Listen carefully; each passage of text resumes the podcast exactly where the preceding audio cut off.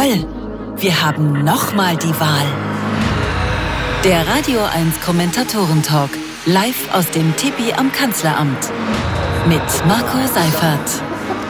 Hallo, Vize schönen guten Tag. Regierungschefin Anne Sansibarer Hallo. ist jetzt Regierungschefin. Herzlich willkommen, schön, dass Sie dabei sind. Erste Amtshandlung Im Tippi am Kanzleramt. Oh, hier sitzen Leute ja wirklich. Berührte Insel neben Sansibar, wo du auch denkst, ey Leute. Leid. Also Sie hören uns live äh, im Radio und Sie können uns auch live sehen im Videostream auf radio1.de äh, gerne anklicken. Also Sie nicht hier im Saal, Sie sehen uns ja so besser. Aber äh, machen Sie das gerne, dann können Sie auch zugucken. Und ja, kaum hat das Jahr angefangen, dürfen wir in Berlin schon wieder wählen. Mal bitte alle ich rufen, die äh, schon per Briefwahl jetzt gewählt haben. Wow, wow, wow, wow, wow, ganz schön viel. Ähm, und äh, dann äh, von denjenigen, die noch nicht gewählt haben, wer weiß denn noch nicht ganz genau, wen er wählen wird? Ja, genau. Äh, Ein paar sind noch unsicher, so wie ich. Auch Äh, und wer von den Briefwählern, die schon gewählt haben, denkt jetzt schon, verdammt, ich habe mich verwählt? Wahrscheinlich auch schon der eine oder die andere. Ähm, ich hoffe, dass Sie nach den kommenden zwei Stunden ein bisschen schlauer sind oder wie ich unsere Kommentatorinnen und Kommentatoren einschätze, noch verwirrter möglicherweise. Berlin ist eine so schöne Stadt, aber irgendwie auch eine Stadt, in der so viel schief geht. Fangen wir mal mit dem an, was alles nervt. Das Wetter im Januar. Oder äh, man kann ja nach meiner Einschätzung aus der Friedrichstraße eine Fußgängerzone machen. Ich habe sogar Sympathien dafür. Aber muss man es wirklich so machen wie die grüne Mobilitätssenatorin Bettina Jarasch, dass man erst eine Fußgängerzone draus macht und dabei dann sagt, wir werden später ein Konzept entwickeln. Also verrückte Idee. Man könnte auch erst ein Konzept entwickeln und dann eine Fußgängerzone draus machen. Aber was weiß ich schon. Was nervt noch in dieser Stadt? Dass sich wochenlang ständig die Zahlen ändern, wie viele Übergriffe es in der Berliner Silvesternacht gegeben hat. Ich will gar nicht über Vornamen diskutieren, aber die Zahl von der Polizei festgestellten Straftaten könnte man, vielleicht bin ich da auch naiv, aber auch mittags am Neujahrstag wissen und nicht erst Tage und Wochen später. Oder die katastrophale Organisation einer Wahl. Oder der Zustand der Berliner Schulen, der Berliner Straßen, das Schneckentempo beim Ausbau von Radwegen und eine persönliche Bemerkung, mein Verein Hertha BSC. Es scheint, es scheint alles so schrecklich zu sein. Ja, äh, und danke für die Union-Rufe. Hab ich gar nicht mitbekommen. Sind die gerade gut? Ja, ganz, ganz ruhig, Brauner da hinten. Ähm, es kommt nämlich jetzt die andere Seite. Berlin hat nämlich auch so viel Schönes. Das Nachtleben, ein trotz aller Baustellen beeindruckendes U- und S-Bahn-Netz. So viele schöne Theater, eine Band wie die Ärzte, die einfach mal auf eine Tour durch Berlin geht. Einen ehrenamtlichen Helden wie Frank Zander, der gestern 81 Jahre alt geworden ist. Happy Birthday übrigens. Berlin hat jede Menge tolle Menschen, die trotz aller Widrigkeiten die Stadt irgendwie am Laufen halten. Und jetzt ganz ruhig. Und dann eben auch einen Tabellenführer der Fußball-Bundesliga, den 1. FC Union. Äh, auch, auch das ist Berlin. Oh, über das, was funktioniert und über das, was nicht funktioniert und welchen Parteien man am ehesten zutraut, Berlin besser zu organisieren, darüber werden wir heute diskutieren. Aber erstmal kommt jetzt der Mann zu Ihnen, der gerade auf Facebook in seiner Rolle als Satiriker Folgendes geschrieben hat. Man soll es sich ja nicht zu einfach machen mit der Analyse der Silvesternacht in Berlin-Neukölln. Aber nach ausführlicher Abwägung komme ich doch zu dem Ergebnis, Schuld an den furchtbaren Ausschreitungen ist allein das Gendern. Hier ist für Sie Florian Schröder.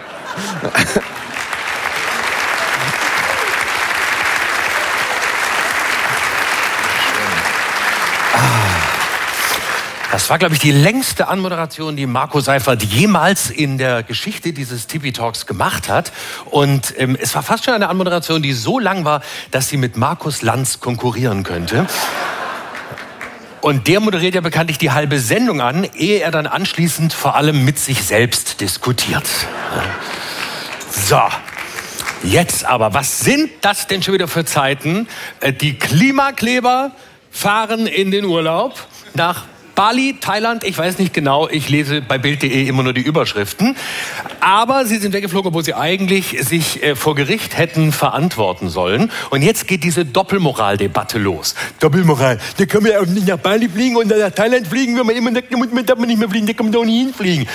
Ach Kinder, das ist so wohlfeil. Ja, wenn man für für Klima und dafür protestiert, dass die Klimaziele eingehalten werden, dann sollte man nicht unbedingt nach Bali fahren. Aber jeder braucht mal Urlaub. Und wenn jetzt die Leute die ganze Zeit von Doppelmoral reden, die sonst äh, sowas wie die Maut von Andy Scheuer durchgedrückt haben, Leute, die dafür gesorgt haben, äh, dass äh, es auch in Zukunft sowas wie Maskenaffären geben kann, weil man sonst nichts Besseres zu tun hat während einer Pandemie, die korrupt sind. Ich sage nur Augustus Intelligence und irgendwelche korrupten Geschäfte mit Aserbaidschan und anderen Ländern machen und diese Fatzkes rufen jetzt, das ist Doppelmoral, dann sage ich, Fresse halten, Freunde. Einfach Fresse halten.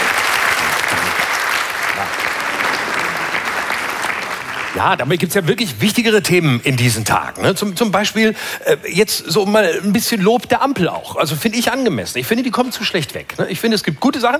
Äh, das Bürgergeld zum Beispiel. Ich weiß gar nicht, ist das bekannt, dass das da ist, das Bürgergeld? Seit dem 1. Januar eingeführt. Wir haben die Armut abgeschafft in Deutschland, liebe Freunde. Es gibt kein Hartz IV mehr. Es heißt nie wieder Harzen oder Harzer. Ab sofort heißt es Bürger, Bürgern oder Bürgern oder so. Also, sind alles so mittelgute Beleidigungen. Aber auf jeden Fall, wir haben eine neue Sprachregelung und es ist wirklich großartig, was uns da geschenkt wurde. Das Bürgergeld ist wirklich super. Es ist, es ist so, es ist eine Weltrevolution. Man muss aber, es ist eine Weltrevolution. Es ist, also, also um es zusammenzufassen, es läuft unter dem alten deutschen Motto, Reider heißt jetzt Twix, sonst ändert sich nichts. 53 Euro mehr gibt's von der SPD äh, ab sofort. Äh, 502 Euro, also das ist schon mal richtig viel Geld. Äh, und dann gibt es jetzt das Schonvermögen. Das ist was Schönes. Das sollte eigentlich 60.000 Euro betragen, sind jetzt noch 40.000. Und diese 40.000 Euro muss man im ersten Jahr nicht abgeben, aber im zweiten dann spätestens. Im zweiten müssen sie weg sein. Das, dann ist nämlich schon Schluss mit Vermögen und deswegen heißt es Schonvermögen. Ja? Und das Schönste, das Schönste an der ganzen Debatte war ja, dass die Union immer sagte, jawohl, Bürgergeld schön und gut, wirklich gut, aber äh, eines wäre uns wichtig, Leistung muss sich wieder lohnen. Und da sage ich natürlich, das finde ich super. Ich möchte auch, dass sich Leistung wieder lohnt. Aber hey, CDU, es geht eigentlich ganz einfach, dass sich Leistung wieder lohnt. Und zwar indem ihr Pfleger, Kassierer, Bäcker so bezahlt, dass sie deutlich mehr verdienen als die, die gar kein Einkommen haben. Schon läuft auch mit der Leistung.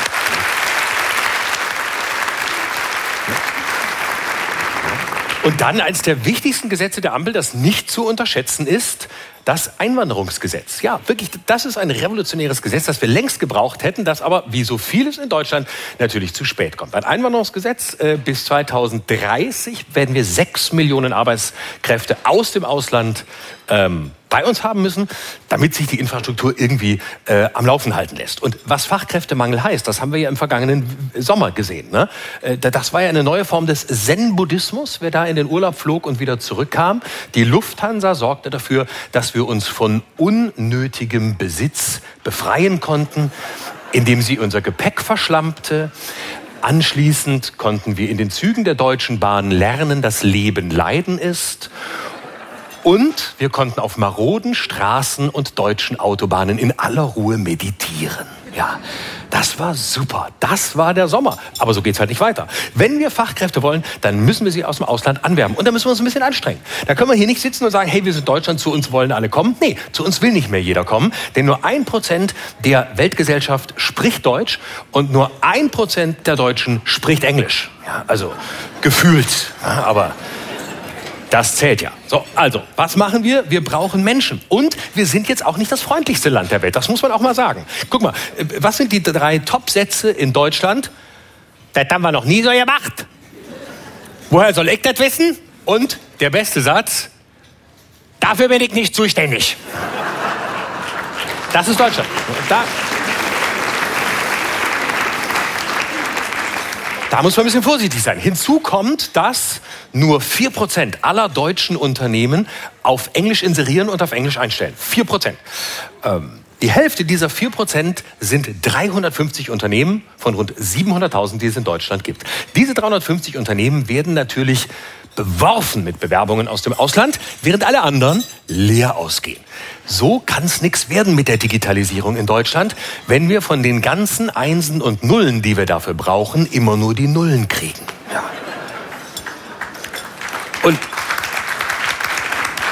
Ich meine, dass Integration schon ziemlich gut funktioniert, äh, das haben wir ja hier in der eben zitierten Berliner Silvesternacht gesehen. Ne? Ich meine, da, das war ja schon mal ein Unterschied. Ne? Da, da wurden Polizisten angegriffen. 2015 bei der Kölner Silvesternacht, da hat sich die einschlägig vorbestrafte Zielgruppe noch äh, unsere deutschen Frauen äh, gegrapscht und sie begrapscht. Ne? Und jetzt Polizisten. Ne? Also, also es werden jetzt gezielt die angegriffen, die diejenigen, die sie angreifen, sonst gezielt unterdrücken. Und das ist doch eine Leistung. Das ist ein Fortschritt. Das finde ich wirklich gut. Ich empfehle für das nächste Silvester bitte beböllert Eigentümer, Wohnkonzerne und Makler. Ja, das wird die Zukunft sein. Und ich sage gleich, Freunde, ich bin links und grün. Ich wohne im Prenzlauer Berg. Ja? Wir haben nichts mitgekriegt in der Silvesternacht. Bei uns war alles ruhig. Das Einzige, was bei uns geknallt hat, war die äh, Knallbrause äh, auf dem Tisch und das Popcorn. Und das Einzige, was gebrannt hat, war mein Sodbrennen danach. Aber sonst Ruhe. Bei uns war es super. Und ich möchte eines mal sagen. Ich finde bei dieser ganzen Silvesternacht-Debatte in Berlin eines scheiße. Nämlich, wenn man anfängt, nach Regionen zu unterscheiden. Also nach Herkunft. Herkunft spielt für mich als ordentlichen Grün Linken aus dem Prenzlauer Berg keine Rolle. Herkunft darf bei dieser Frage keine Rolle spielen. Und wenn ich mal was sagen soll, die schlimmsten unter allen sind sowieso die Sachsen, die sächsischen Männer. Weißt du? Diese Glatzköpfe, diese Prolls. Weißt du, oh, da, guck da, hab ich doch mal gemacht. Da kommst du immer noch her, da so heiße Treibte unterhalb des Primatenniveaus. Wirklich das Allerschlimmste. Aber sonst unterscheide ich nicht nach Herkunft.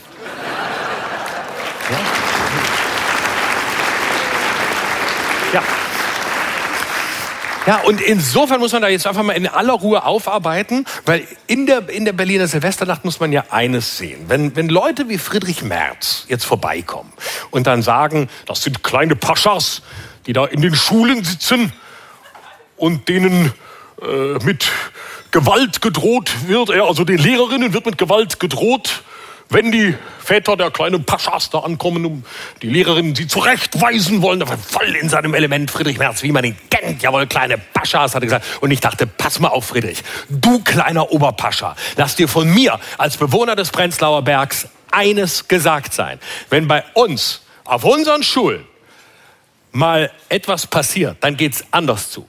Wenn bei uns eine Lehrerin zurechtgewiesen wird, dann von unseren hochbegabten Schülern und ihren Anwälten. So. Und, und da sage ich an dieser Stelle, alles, was schlechter abschneidet als eine 3 minus, wird mit der vollen Härte des Rechtsstaats bestraft. So, so sieht's aus. Das ist nämlich die Realität. Und deshalb sage ich, wir dürfen nicht nach Herkunft unterscheiden. Das ist das Wichtigste. Denn wir brauchen Fachkräfte. Und zwar ohne Ende. Und ich finde, wir können hier vom Fernsehen lernen. Ja, guck mal, im Fernsehtalkshows sitzen viele Leute, die, äh, sagen wir mal, keine Ahnung haben von dem, was sie sagen, aber trotzdem ganz viel reden. Ja, also ich nenne das die Richard David Brechtisierung des Fernsehens. So. Und wenn wir dieses Prinzip jetzt auf die Bereiche anwenden, in denen dringend Menschen gesucht werden, dann haben wir vielleicht einen ersten Erfolg. Also nehmen wir zum Beispiel, ähm, nehmen wir zum Beispiel die Pflege. Es dauert im Schnitt acht Monate, ehe eine Pflegekraft durch eine andere ersetzt worden ist. Was machen wir jetzt? Wenn wir beispielsweise einen Paketboten unterbezahlt, schlecht drauf, in einer Art Schnellumschulung zum Altenpfleger umschulen. Ja? Und der dann die neue Zielgruppe genauso durch die Gegend wirft wie vorher seine Kartons, dann leisten wir einen aktiven Beitrag gegen die Überalterung der Gesellschaft. Dankeschön. Vielen Dank. Vielen Dank an Florian Schröder. Jetzt ist Zeit für unsere Kommentatorinnen und Kommentatoren und wir haben heute zwei Premieren gleich, deswegen stelle ich sie mit ein paar biografischen Infos vor. Sie hat an der Freien Universität Politikwissenschaft studiert, kriege gleich Stimmbruch, und hat eine Journalistenausbildung am Institut zur Förderung publizistischen Nachwuchses in München. Sie ist Dienstagskommentatorin auf Radio 1 und verantwortliche Redakteurin im Team Checkpoint des Tagesspiegels. Hier ist für Sie Ann-Kathrin Hipp.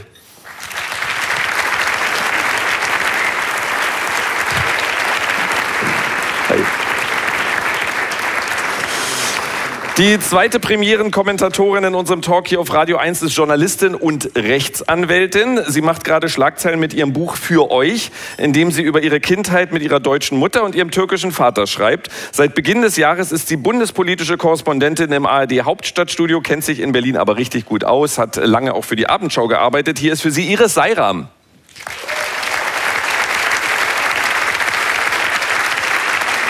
Nee. Da hat jemand gewuhut. Entweder die Begleitung oder ein Fan. Dritter in der Runde ist der Mann, der beim Thema Berlin auf 180 ist. Er hat letztens in seiner Kolumne geschrieben, wer Berlin liebt, muss hoffen, dass die Wahlwiederholung ausfällt, Rot-Grün-Rot aufhört und ein Bundeskommissar übernimmt. Die, die Überschrift der Kolumne entmündigt diese Stadt. Hier ist für Sie der Leiter des Politikressorts bei RTL und NTV. Hier ist für Sie Nikolaus Blome.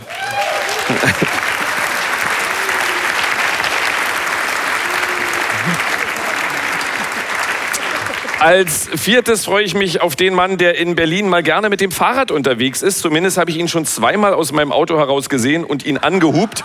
Reagiert hat er allerdings beide Male nicht. Normalerweise hat er in der Bundespolitik mit Robert Habeck, Marie-Agnes Strack-Zimmermann und Friedrich Merz zu tun. Für uns lässt er sich herab in die untiefen Berliner Politik. Er ist Donnerstagskommentator auf Radio 1 und politischer Autor beim Spiegel. Hier ist für Sie Markus Feldenkirchen.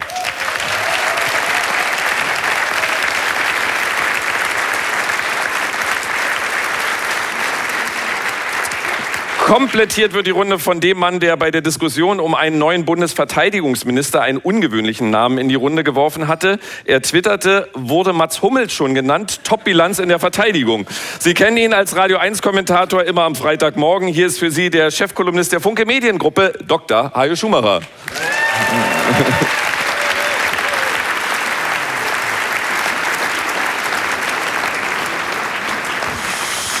An Kathrin Hipp, gerade im Tagesspiegel-Newsletter Checkpoint wird über das Scheitern Berlins häufig gelästert. Ist Berlin wirklich so kaputt, wie es im Tagesspiegel steht und wie es Markus Söder behauptet? Und Blome auch. Ja, lästern ist jetzt auch ein großes Wort. Ich würde sagen, wir bilden meistens eigentlich nur die Realität ab. Ähm, aber äh, also ich sag mal, wir, wir können uns jetzt wahrscheinlich hier die nächsten anderthalb Stunden oder wie auch immer, äh, uns würden fünf Millionen Sachen einfallen, die in Berlin nicht funktionieren und wir können uns im besten Bashing verlieren und es würde wunderbar funktionieren. Insofern ja, es gibt super viele Dinge, die in Berlin nicht funktionieren, angefangen von der Verwaltung bis hin zu, ich weiß es nicht, äh, Bildung.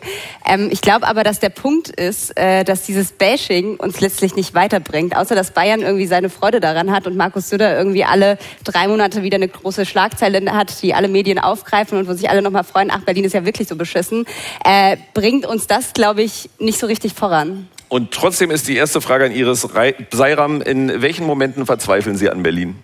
Also um ehrlich zu sein, äh, ist, finde ich, ich bin ja Rheinländerin, ne? ich weiß nicht, ob man das hört, aber ähm, bei uns Rheinländern ist das Glas meistens halb voll und nicht halb leer. Und hier in Berlin ist es halt meistens halb leer und es wird so wahnsinnig viel gemotzt.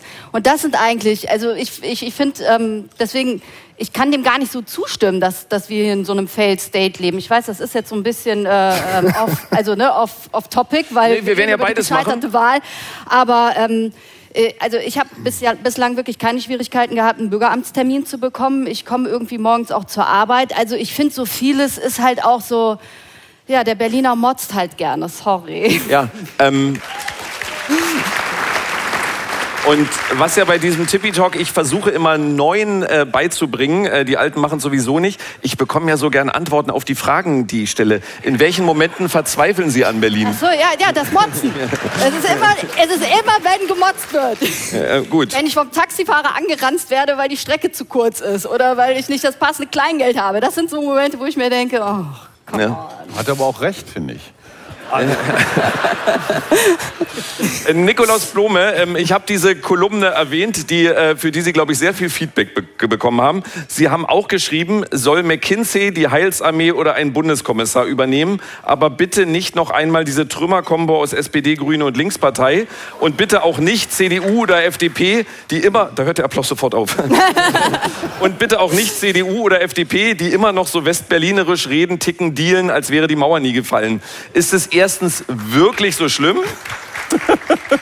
Und wen zweitens wählen wir denn dann? Ja.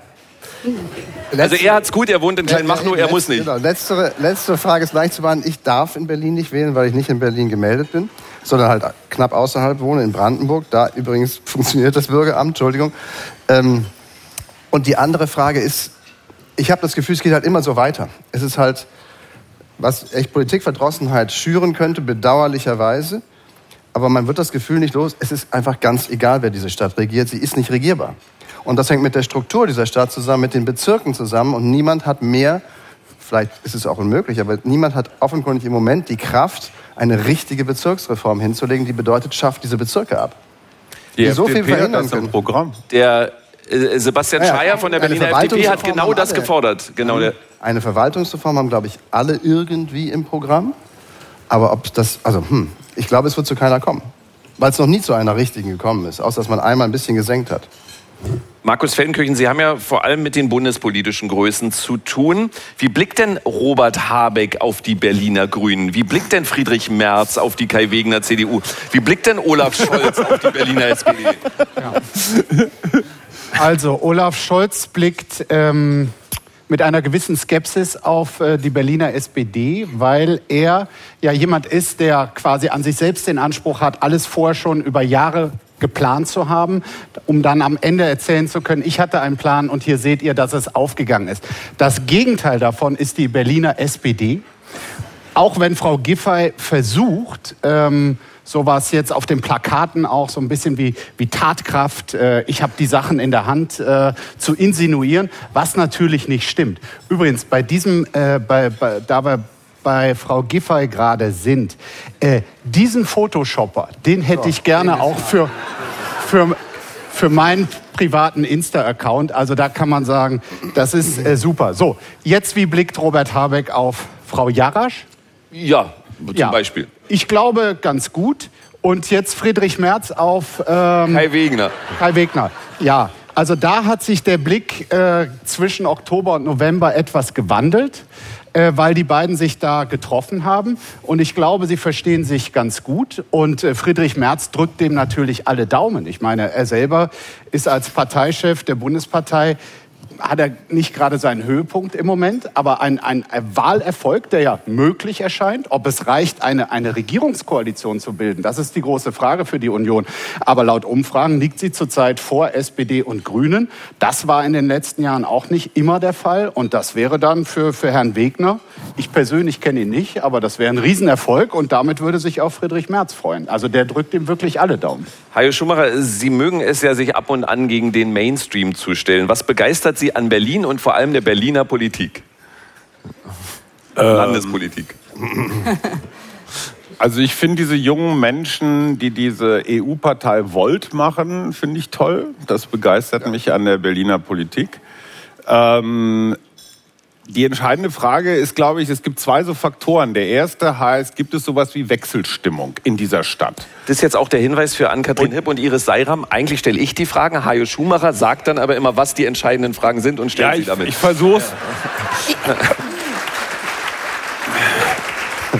versuch's. Wir haben einfach unterschiedliche Also ich würde Horizonte. die beantworten gleich, wenn wir wollen. Also gibt es sowas wie Wechselstimmung. Und wir hatten in dieser Stadt mal so zwei Drittel Zustimmung für Rot, Rot und Grün. Da lagen die alle bei 20 plus und hatten zusammen so 65, 66 Prozent. Jetzt haben sie gerade Schwierigkeiten, zusammen auf 50 zu kommen. Das heißt, man kann sich diesen Wegner, der ja einen sehr interessanten Wahlkampf führt, nämlich so, also jetzt, wenn wir die Vornamen mal weglassen, aber ansonsten so keine Angst. Wir hatten, ich glaube, am Dienstag ein Morgenpostforum, da war er auch und er klang sehr sozialdemokratisch. Er klang auch sehr grün. Er ist auch für Radwege, er ist auch für Mietendeckel. Alles das, was seit Jahren bekämpft wurde, ist er aber jetzt auch für. Und ich glaube, er versucht so eine Daniel Günther-Nummer. So, ich tue keinem wirklich weh. Ich bin irgendwie so ganz dufte, der Kai aus Spandau. Und so unauffällig. Wenn Jens Spahn hier angetreten wäre als Spitzenkandidat, Halleluja, das wäre ein Fest gewesen, auch für uns als Berichterstattende. Schade, über Kai Wegner gibt's nicht viel zu berichten. Also Wechselstimmung, würde ich sagen, ist da. Und die Frage, die Markus gestellt hat, was dann? Ja, das, also was Wenn mich irritiert an, an, an dem, was Sie, was Sie gerade sagen, laut einer aktuellen ARD-Umfrage sind 67 Prozent der Berlinerinnen und Berliner mit der Regierung unzufrieden. Das irritiert mich noch nicht. Trotzdem kommen in derselben Umfrage die aktuell regierenden Parteien wieder auf etwa 50 Prozent. Ja, was wollen wir Berliner denn nun? Also wir sind zufrieden, äh, wir sind zu 67 Prozent unzufrieden mit Rot, Grün, Rot und zu 50 Prozent wählen wir sie wieder. Aber du Also traust es es den gibt, anderen es auch gibt nicht ein zu. Bedürfnis nach einer Wechselstimmung. irgendwie sozialen, naja. ökologischen, linken Politik.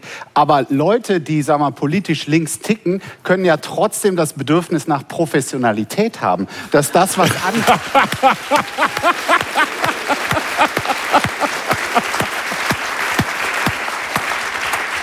An, an Katrin Hipp dazu und dann Nikolaus Blome. Ja, ich glaube tatsächlich, was Markus Feldenkirchen gerade gesagt hat, ist ein total zentraler Punkt. Also ich merke das auch in meinem Umfeld, wenn ich mit Menschen spreche. Es hat wirklich keiner, also es gab, glaube ich, noch nie so viele Menschen, die unentschieden waren, einfach weil sie das Gefühl haben, ich kann niemanden von denen wählen. Also wirklich ein, ich kann nicht, weil ich weiß nicht, wem von diesen Menschen ich das zutrauen soll. Das ist wirklich ein Dilemma. Und äh, das, was äh, Harry Schumacher auch gesagt hatte, ich glaube, diese Wechselstimmung, die ist immens in dieser Stadt. Also eine größere Wechselstimmung hatten wir noch nie. Und das merkt man ja auch sozusagen, wie dieser Wahlkampf gerade funktioniert. Das ist kein Personenwahlkampf, das ist kein Inhaltswahlkampf, das ist ein nicht weiter so Wahlkampf letztlich. Und das hat auch die CDU sehr gut verstanden. Und das ist auch der Grund, warum die CDU, glaube ich, gerade so erfolgreich ist. Es ist nicht Kai Wegner, der da steht und die Leute imponiert.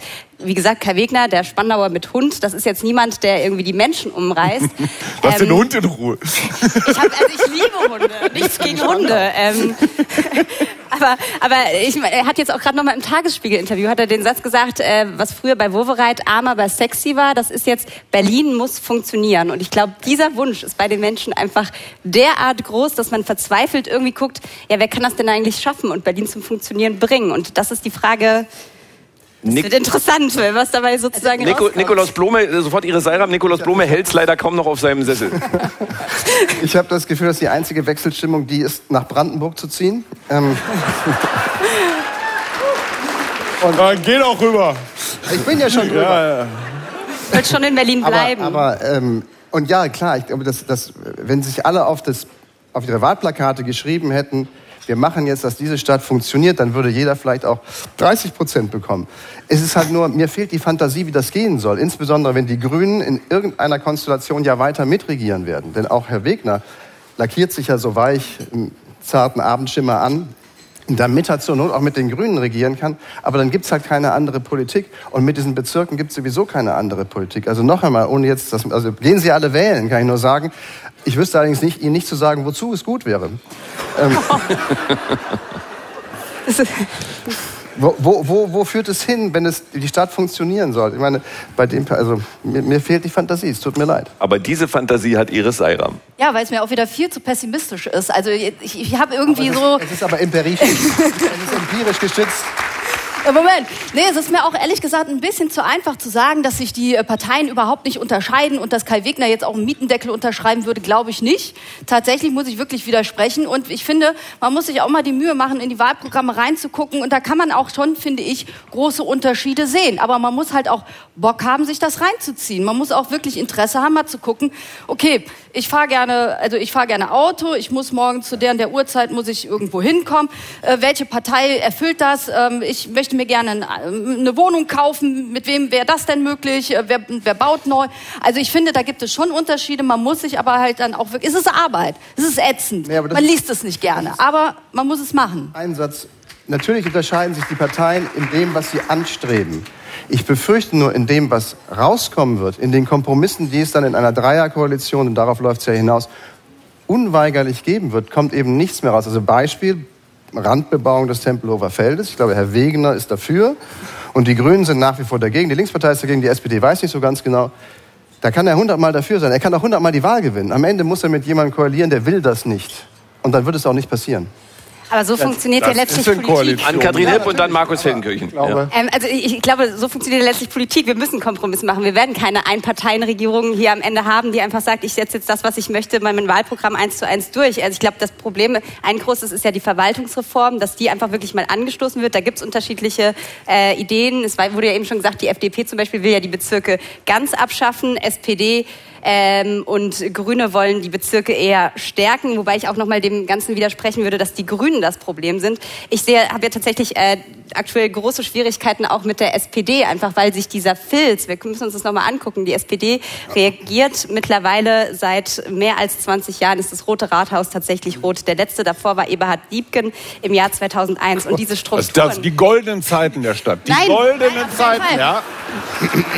Also soll jetzt als Serie verfilmt werden. Diebkens Berlin, Sechsteiler. Ne? Als Nein. alles noch lief. Das, das, das sage ich nicht, aber ich sage, dass sich da einfach ein wahnsinniger Filz in dieser Stadt durchgesetzt hat. Und das beste Beispiel dafür ist Andreas Geisel. Andreas Geisel hat diese Wahl vergeigt, ganz offensichtlich, und sitzt auf seinem Stühlchen, macht hier diesen Affen, Augen zu, Ohren zu, Mund zu ähm, und, Und wird rührt sich nicht und äh, bleibt auf seinem Posten sitzen, weil es auch keine Alternativen gibt. Und das ist die für mich so ein roter SPD-Filz, finde ich, der auch einfach diese ganzen diese Erneuerung wahnsinnig schwierig macht. Ich Einfach. finde das klingt ganz deutlich optimistischer als meins, ja. Markus Feldenkirchen dazu.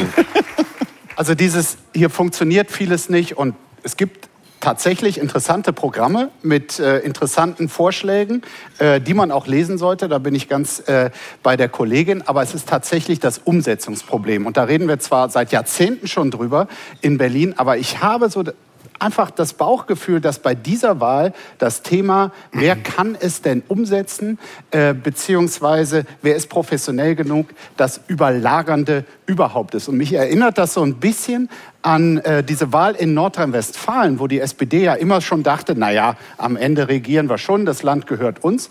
Und ich glaube, es war 2017, genau, die, dieser Wahlkampf, wo dann zum großen Thema wurde, was in Nordrhein-Westfalen alles nicht funktioniert. Da war die große Sache die Staus und so, Verkehrspolitik, aber auch Schulen. So, und da wurde das das übergreifende Thema. Und ich glaube, viele in Nordrhein-Westfalen sind traditionell mit der SPD verbunden gewesen, sind es heute noch. Aber dieser Aspekt, es wurde sich nicht professionell drum gekümmert, der war dann ausschlaggebend, dass ein völliger Außenseiter damals äh, als äh, Kandidat für den Amt des Ministerpräsidenten, in Armin Laschet, überraschenderweise tatsächlich Ministerpräsidentin wurde. Nicht, weil jemand dachte, der ist ja toll. Auch später hat dann das wenige Leute gedacht, aber äh, aber er wurde das. Und ich glaube, eine ähnliche Stimmung gibt es tatsächlich gerade in Berlin, weshalb es tatsächlich einen überraschenden Wahlausgang geben könnte. Ähm, Und was die Kollegin Hipp gerade gesagt hat, die Tatsache, dass jetzt gewählt ist, ist, also, ist das Resultat eines großen Organisationsversagens, wo aus diesem Senat bis heute niemand Relevantes die Konsequenz für persönlich gezogen hat. Und das ist wirklich ein Unding. Da muss ich widersprechen. Iris Seira macht jetzt wieder gute Laune. Genau. Nee, auch, nee, ich, muss, ich muss auch da tatsächlich widersprechen, weil ich finde, es ist nicht so einfach. Klar kann man sagen, okay, Andreas Geisel als damaliger Innensenator ist halt derjenige, der irgendwie die Wahl zu verantworten hat. Aber wir haben ja auch im Prinzip, wir haben ein paar Strukturen, an die man sich halten muss. Die Wahl soll ja so organisiert werden, dass es, also dass die Bürgerinnen und Bürger das selber organisieren sollen. Also es soll ja so sein, dass der, ja, es kl- klingt lustig, aber ähm, man, man will ja Politik so gut es geht aus der Wahl raushalten. Es soll nicht so sein, dass, ähm, dass die Politiker und Politikerinnen sich die Wahl selber organisieren. Das soll ja nicht so sein. Deswegen haben wir sehr, sehr viele Leute in, in den Wahlämtern sitzen, die das nur im Ehrenamt Amt machen. Und Andreas Geisel als Innensenator oder der Innensenat hat nur eine sogenannte Rechtsaufsicht. Das heißt, er kontrolliert nicht, wie, äh, wie läuft das da fachlich, wie viele Leute sitzen da, wer, wie viele Zettel sind da, sondern er kontrolliert nur, ob quasi die Recht, also ob das Recht eingehalten wird. Wurde ja nicht. Das kam, ja, das ist halt dann, wenn das, wenn das, wenn das so ist, wenn gegen das Recht verstoßen wird, dann ist das, dann ist das klar. Aber ich finde es immer so ein bisschen so einfach zu sagen, ja, der hat das vergeigt, der ist schuld, ähm, weil ich finde, man muss auch als, als, als Wähler und als Wählerin muss man auch gucken, ähm, habe ich mich damit richtig auseinandergesetzt, weil ich habe Schilderungen gehört aus den Wahlämtern ähm, von, von, von Helfern, die teilweise mal unter den Tisch geguckt haben, ob da noch Bewegung bei den Füßen zu sehen ist, weil die so lange in den Kabinen verbracht haben, ähm, dass, äh, dass, dass sie teilweise gedacht haben, das Wahlrecht ist jetzt äh, biologisch äh, abgelaufen. Ja? Ähm, also, das, Ganz also das- neuer leider- Aspekt. Ganz neuer Aspekt dieser Also Wahl. jetzt ist der, Entschuldigung, jetzt ist der Also Wähler das gehört schuld, leider ja auch wurde. Jetzt haben wir es endlich. Aber Nikolaus Blume, ganz kurz dazu. Ich bitte um Kontenance. Achtung, Sie sind jetzt schuld, Sie haben es versemmelt. Also bitte treten Sie jetzt alle zurück und nicht der Herr Geisel. Das finde ich jetzt echt leicht. Beweislastumkehr bzw. Ursachen-Wirkung-Umkehr. Ich glaube, Auch der Herr Geisel hat damals festgelegt, dass man in drei Minuten ist im Schnitt, und zwar von 18-Jährigen bis 88-Jährige, es schaffen wir, die sechs Zettel auszufüllen. Naja, haben sie halt nicht geschafft. Und wenn sie dann bei jedem eine Minute drauf gemacht haben oder zwei Minuten drauf gemacht haben, dann flog halt überall die Wahlkabine auseinander, beziehungsweise die Zettel reichten nicht mehr. Und das ist so schlecht organisiert gewesen, dass es, ich glaube, noch nie so eine Klatsche von einem Verfassungsgericht Lobe, gegeben Ich bin da hat. absolut bei Ihnen. Ich sage nicht, dass die Wahl super gelaufen ist und dass der Herr Geisel das alles toll gemacht Nein, hat. Also das, äh, Und das gibt es in aber der Bananenrepublik, aber gehört nicht in auch Berlin. mit dazu. Oh, bitte nicht die Bananen. Ich wollte, ich würde gern. Aber der, Rück, der Rücktritt ist ein Merkmal einer funktionierenden Demokratie. Ein Rücktritt ist nichts Schlimmes.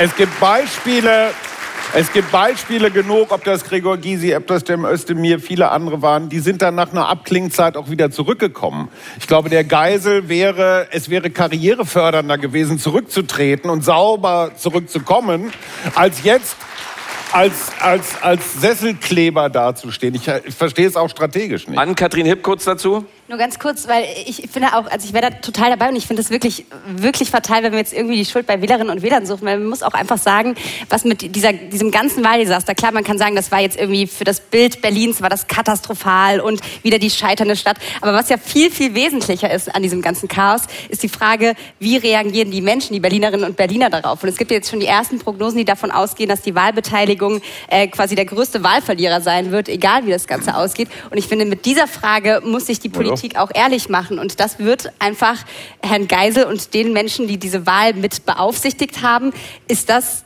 zuzuschieben, wenn wir am Ende eine Wahlbeteiligung haben von, weiß ich nicht, 50 Prozent Also und gerade keine Frau richtige Jarasch, äh, gerade Frau Jarasch sorgt eigentlich dafür, dass die Wahlbeteiligung wieder nach oben geht. Weil ich glaube, diese Friedrichstraßengeschichte, die ist in ihrer ganzen Symbolhaftigkeit, das ist irgendwie so das, das Lützerath der Großstadt. Ja? 500 Meter werden jetzt zum Symbol für alles, für Klimaschutz und weiß der Geier was. Und das mobilisiert Spandau, Reinickendorf, Pankow, alle, Ja, aber die, alle für Ende- Wegner. Am Ende werden die Notfallaufnahmen voll sein, weil die Leute alle einen Blutrausch kriegen. Die gehen nicht mehr zur Wahl, sondern sie, sie platzen vorher vor Wut. Man hat den Eindruck, ähm, und das, das hatte ich versucht bei Markus Feldenkirchen am Anfang schon rauszukriegen, Ja. dass äh, die Parteien, die Bundesparteien nicht zwingend ihr bestes Personal in die Berliner Landespolitik schicken. ähm, das, das war ja mal anders. Also ich möchte jetzt hier nicht äh, wieder Willy Brandt und Richard von Weizsäcker hochholen, mach's trotzdem. Ähm, die, waren, die waren regierende Bürgermeister. Momper, Ähm, Momper. wo, woran liegt es, dass das personell, das sagen ja auch ganz viele, eigentlich will ich, dass niemand von denen regierender Bürgermeister oder regierende Bürgermeisterin wird. Woran liegt das, dass das bei fast allen Berliner Parteien so dünn aussieht? Puh, das ist wirklich. Ähm, ja, es stimmt. Also das Amt des regierenden Bürgermeisters war mal ein Sprungbrett äh, ins Präsidialamt oder ins Kanzleramt. Heute ist quasi so die politische Resterampe. Ähm, aber es liegt schon auch darauf, dass offenbar die Parteien hier, die Berliner, ein solches Selbstbewusstsein haben, dass sie schon jede Idee, da könnte jemand von außen quasi eindringen und Spitzenkandidat werden, sowohl bei SPD als auch bei CDU, quasi als Affront, da muss man sich gegen wehren. Wir kommen hier aus unserem eigenen Mustopf und da muss dann halt auch der eigene Kandidat herkommen. Und dann ist man bei Frau Jarasch und Herrn Wegner und letztlich auch bei äh, Franziska Giffey, die zwar mal quasi ihr, ihren, ihren, ihre Ursprünge in Neukölln hatte, da ja auch gute Noten für bekommen hatte. Dann den Ausflug in, der, in die Bundespolitik, muss ich sagen, das, was ich davon mitbekommen habe als Fachministerin, war auch ordentlich. Sie hatte ihr eigenes Thema mit ihrer äh, Doktorarbeit und damit ist sie halt total unprofessionell und peinlich, wie ich finde, äh, umgegangen. Aber das war dann, also eigentlich wäre sie als Bundespolitikerin erledigt gewesen, aber für die Spitzenkandidatur in Berlin hat es noch gereicht. Aber, aber, aber, Moment. Sie hat einen Vorteil. Sagen, das wollte sie aber schon vorher. Also bevor das mit dem, mit dem Doktor so gecrashed ist, hatte sie schon Ambitionen gehabt. Aber es hat ja funktioniert. Aber, Also aber Olaf Scholz, hat doch ein echtes, Olaf Scholz hat doch ein echtes Frauenproblem in der Bundesregierung. Also wenn sie hier zurücktritt, dann gehört sie doch zur natürlichen Führungsreserve. Irgendein Innenministerium Siehste? soll ja angeblich angeblich Ja, ja, demnächst und- und trotzdem- Und das ist ein Effekt, den wir sehen. Beide Generalsekretäre der großen Parteien, also sowohl CDU als auch SPD, das sind Berliner Fachkräfte. Ja, also der eine heißt Chaya, der andere heißt Kühnert, egal was man von ihnen hält. Aber es gibt diesen Sogeffekt. Sobald einer lesen und schreiben kann und rechnen, ist er automatisch in der Bundespolitik. Ja, so. Er kann aber in Und das Berlin- ist ja nur ein Haus weiter. Früher musste man nach Bonn. Ja, das ist ja, man kann, man kann den Aufstieg ohne Ortswechsel vollziehen. Und jeder will in die Ja, das ist auch ein Bundespolitik guter und nicht in den Bezirk. Aber er kann, Nikolaus nicht- Blome er dazu? kann in Berlin nicht, also wenn er lesen, schreiben und rechnen kann, kann er nicht in Berlin zur Schule gegangen sein. Ja, Das stimmt so nicht.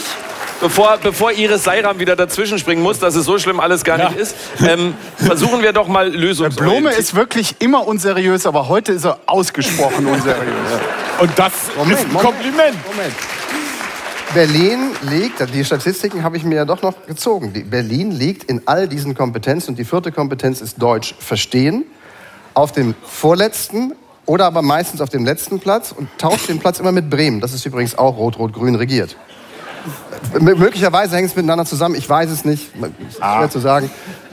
Also, äh, dann versuchen wir doch mal Lösungen zu finden, wobei ich da äh, glaube, dass der Kollege Blom heute wirklich ein Ausfall ist, wenn es Lösungen angeht. Überhaupt nicht. ähm, ähm, ein, ein. Riesenproblem Alles in Berlin scheiße. ist in eine in vielen Bereichen dysfunktionale Verwaltung. Da arbeiten ja aber keine faulen Trottel, sondern zum Großteil Menschen, die alles geben. War übrigens meine Schwester. Ähm, die, Es zwar arbeitet die wirklich. zufälligerweise. Also da arbeiten zum Großteil Menschen, die alles geben und selber verzweifeln. Wie könnte denn eine konkrete Lösung aussehen, um wieder eine funktionierende Verwaltung zu bekommen? Das geht doch in anderen Städten besser, wenn auch nicht perfekt. Also ich glaube, das, ist, das, das Problem ist schon identifiziert worden. Also wir haben halt in Berlin diese Besonderheit, dass es ähm, so, eine, so einen Zuständigkeitsmix gibt. Also einmal aus, aus dem Senat und eben dann auch aus den Bezirken. Und das, das merkt man zum Beispiel beim, beim, beim Schulbau auch. Ne? Also das, äh, die Bezirke sind für, für das Gebäude zuständig und das Land dann halt eben für den Inhalt. Und das, das, das hakt, da weiß manchmal, also ich, ich, als Juristin würde ich mal sagen, ich bin jetzt schon so gewohnt, dass ich auch verwaltungsrechtliche Texte lesen kann. Aber selbst ich bin teilweise überfordert und weiß nicht so, hä, wer, wer, wen muss ich jetzt fragen? Muss ich jetzt an den Bezirk ran oder ans Land ran? Und das ist so kompliziert. Das müsste mal, also das müsste mal wirklich auseinandergedröselt werden. Und das haben die Parteien ja auch vor. Äh, Ich bin mal gespannt, was dabei rauskommt. Angeblich bis zum Jahresende will man da Eckpunkte, nee, oder ich glaube jetzt sogar will man Das noch irgendwie ein Streitpunkt gerade. Bettina Jarasch will es gerne erst nach der Wahl äh, machen und Franziska Giffey gerne jetzt schon. Genau, nächste Woche sollen schon Eckpunkte dazu kommen, ne? Genau. Also ich bin mal Eckpunkte. gespannt, ob das. Ja. Ja, ja, aber ich meine, Eckpunkte, dann weißt du schon, boah, die nächsten zwei Jahrzehnte äh, sind da wieder Menschen beschäftigt. Entschuldigung, ich, das ist so ein Virus von Blome, das springt einen so an. Aber. Der Berlin-Bash-Virus. Also, aber es ist, es ist ja so, wir sitzen hier häufig äh, zu politischen Themen und dann sagen wir, jetzt müsste eigentlich das gemacht werden oder müsste das gemacht werden. Aber, und das kann man dann immer leicht behaupten. Aber wenn wir das nicht mal hier oben hinkriegen, zu sagen, jetzt müsste das und das passieren, wie soll es dann die Politik umsetzen? Also wenn es nicht mal eine theoretische Idee von uns Amateuren gibt, das meine ich. Ich glaube, es gibt ja eine Idee. Also ich, ich sag mal, wenn wir das Beispiel Müll nehmen, das ist ja auch so ein sehr beliebtes äh, Berlin-Thema. Äh, Michael Müller hat jetzt auch entdeckt, dass die Stadt ab und zu streckig ist. Ähm, und da zum Beispiel sehen wir ja, dass es funktioniert. Also wenn wir uns da angucken, wie lief es vorher, da war es im Prinzip so, äh, es wurde irgendwie Müll in Neukölln oder Prenzlauer Berg oder sonst wo auf die Straße gestellt und dann gab es quasi unterschiedliche Zuständigkeiten. Also wenn der Müll irgendwie auf der Straße lag, dann war die BSR zuständig. Wenn der Müll auf der Wiese lag, dann war das Straßen- und Grünflächenamt zuständig. Wenn der Müll irgendwie noch Fleischinhalte oder besonderen Sperrmüll noch mal mit drin hatte, dann musste das Straßen- und Grünflächenamt noch mal eine externe Firma beauftragen. Ja, und das ist mein Berlin eigentlich. Genau, und Ja. grundsätzlich... Ja, aber du musst da immer nur so ein Schild zu verschenken dran machen, egal was es ist. Dann, dann bist du doch sauber. Ja, aber, aber nur um, genau, also um nur der Vollständigkeit äh, halber, wenn es Autoschrott war, dann war immer Lichtenberg zuständig und das war quasi das Zuständigkeiten-Ping-Pong. So, und die haben jetzt quasi eine Revolution ja mehr oder minder gestartet, das ist ja durch, äh, muss jetzt nur durch das Abgeordnetenhaus durch. Revolution, die BSR, also Berliner äh, Stadtreinigung, sind tatsächlich einfach überall für Müll zuständig. Also egal wo er liegt, die müssen ihn wegräumen. Hammer. So. Und Das Also ehrlich ich finde gesagt, das auch nein. super, ich da, ich, ich wollte gerade sagen, ich bin da jetzt nee, aber jetzt wirklich aus seriöser Sicht äh, bin ich ja äh, bin ich ja dabei Ihnen. Also und das kann man möglicherweise kann so in man allen einfach Bereichen. umsetzen. Also das ist ja auch die interessante Sache, diese ganzen, äh, ja, die Eckpunkte liegen vor und nach den Eckpunkten kommt dann vielleicht nochmal ein Arbeitskreis und der Arbeitskreis, der überlegt dann nochmal, wie könnten wir das und das machen. Das ist halt das große Problem, es wird nicht umgesetzt. Alle wissen genau, was das Problem ist. Das Problem sind die Strukturen zwischen Bezirken und, äh, und Senat und dass es da keine Verantwortung gibt. Es traut sich aber niemand, das anzupacken. Und das ist genau diese Krux. Man muss sich entscheiden, sind entweder die Bezirke für XY zuständig oder ist für XY der Senat zuständig. Und das muss man dann einfach mal in einer großen Reform angehen. Und dann könnte Berlin vielleicht auch wieder funktionieren. Und wer hätte es gedacht? Der Lösungsvorschlag kommt aus Kleinmachnow. Also da immerhin, also verwegener Gedanke, die Müllabfuhr ist zuständig für den Müll. Hammer. Ich möchte nicht wissen, ähm, Na, aber das Beispiel war doch gut. das, Ich das fand- Beispiel war sehr gut, nein, absolut. Das Beispiel war klasse. Man hätte vielleicht auch von Anfang an drauf kommen können, aber nein, wunderbar. Ähm, wahrscheinlich hat es genauso lange gedauert, wie das komische Klo da hinzustellen an den Kotti. Fünf Jahre. Endlich hat das untergebracht. Ja, Moment. drauf Endlich gewartet. Hat das unter die ganze Veranstaltung war auf das Kotti-Klo hingezerrt. hatte aber- Entschuldigung, Entschuldigung, ich muss ganz kurz unterbrechen. Dann, und da wird Ihnen jetzt das Herz aufgeben, dann müssen Sie es auch erklären, weil nicht alle kennen es. Ach so. Guck mal. Ich dachte, das wäre jetzt schon... Nein. Oh.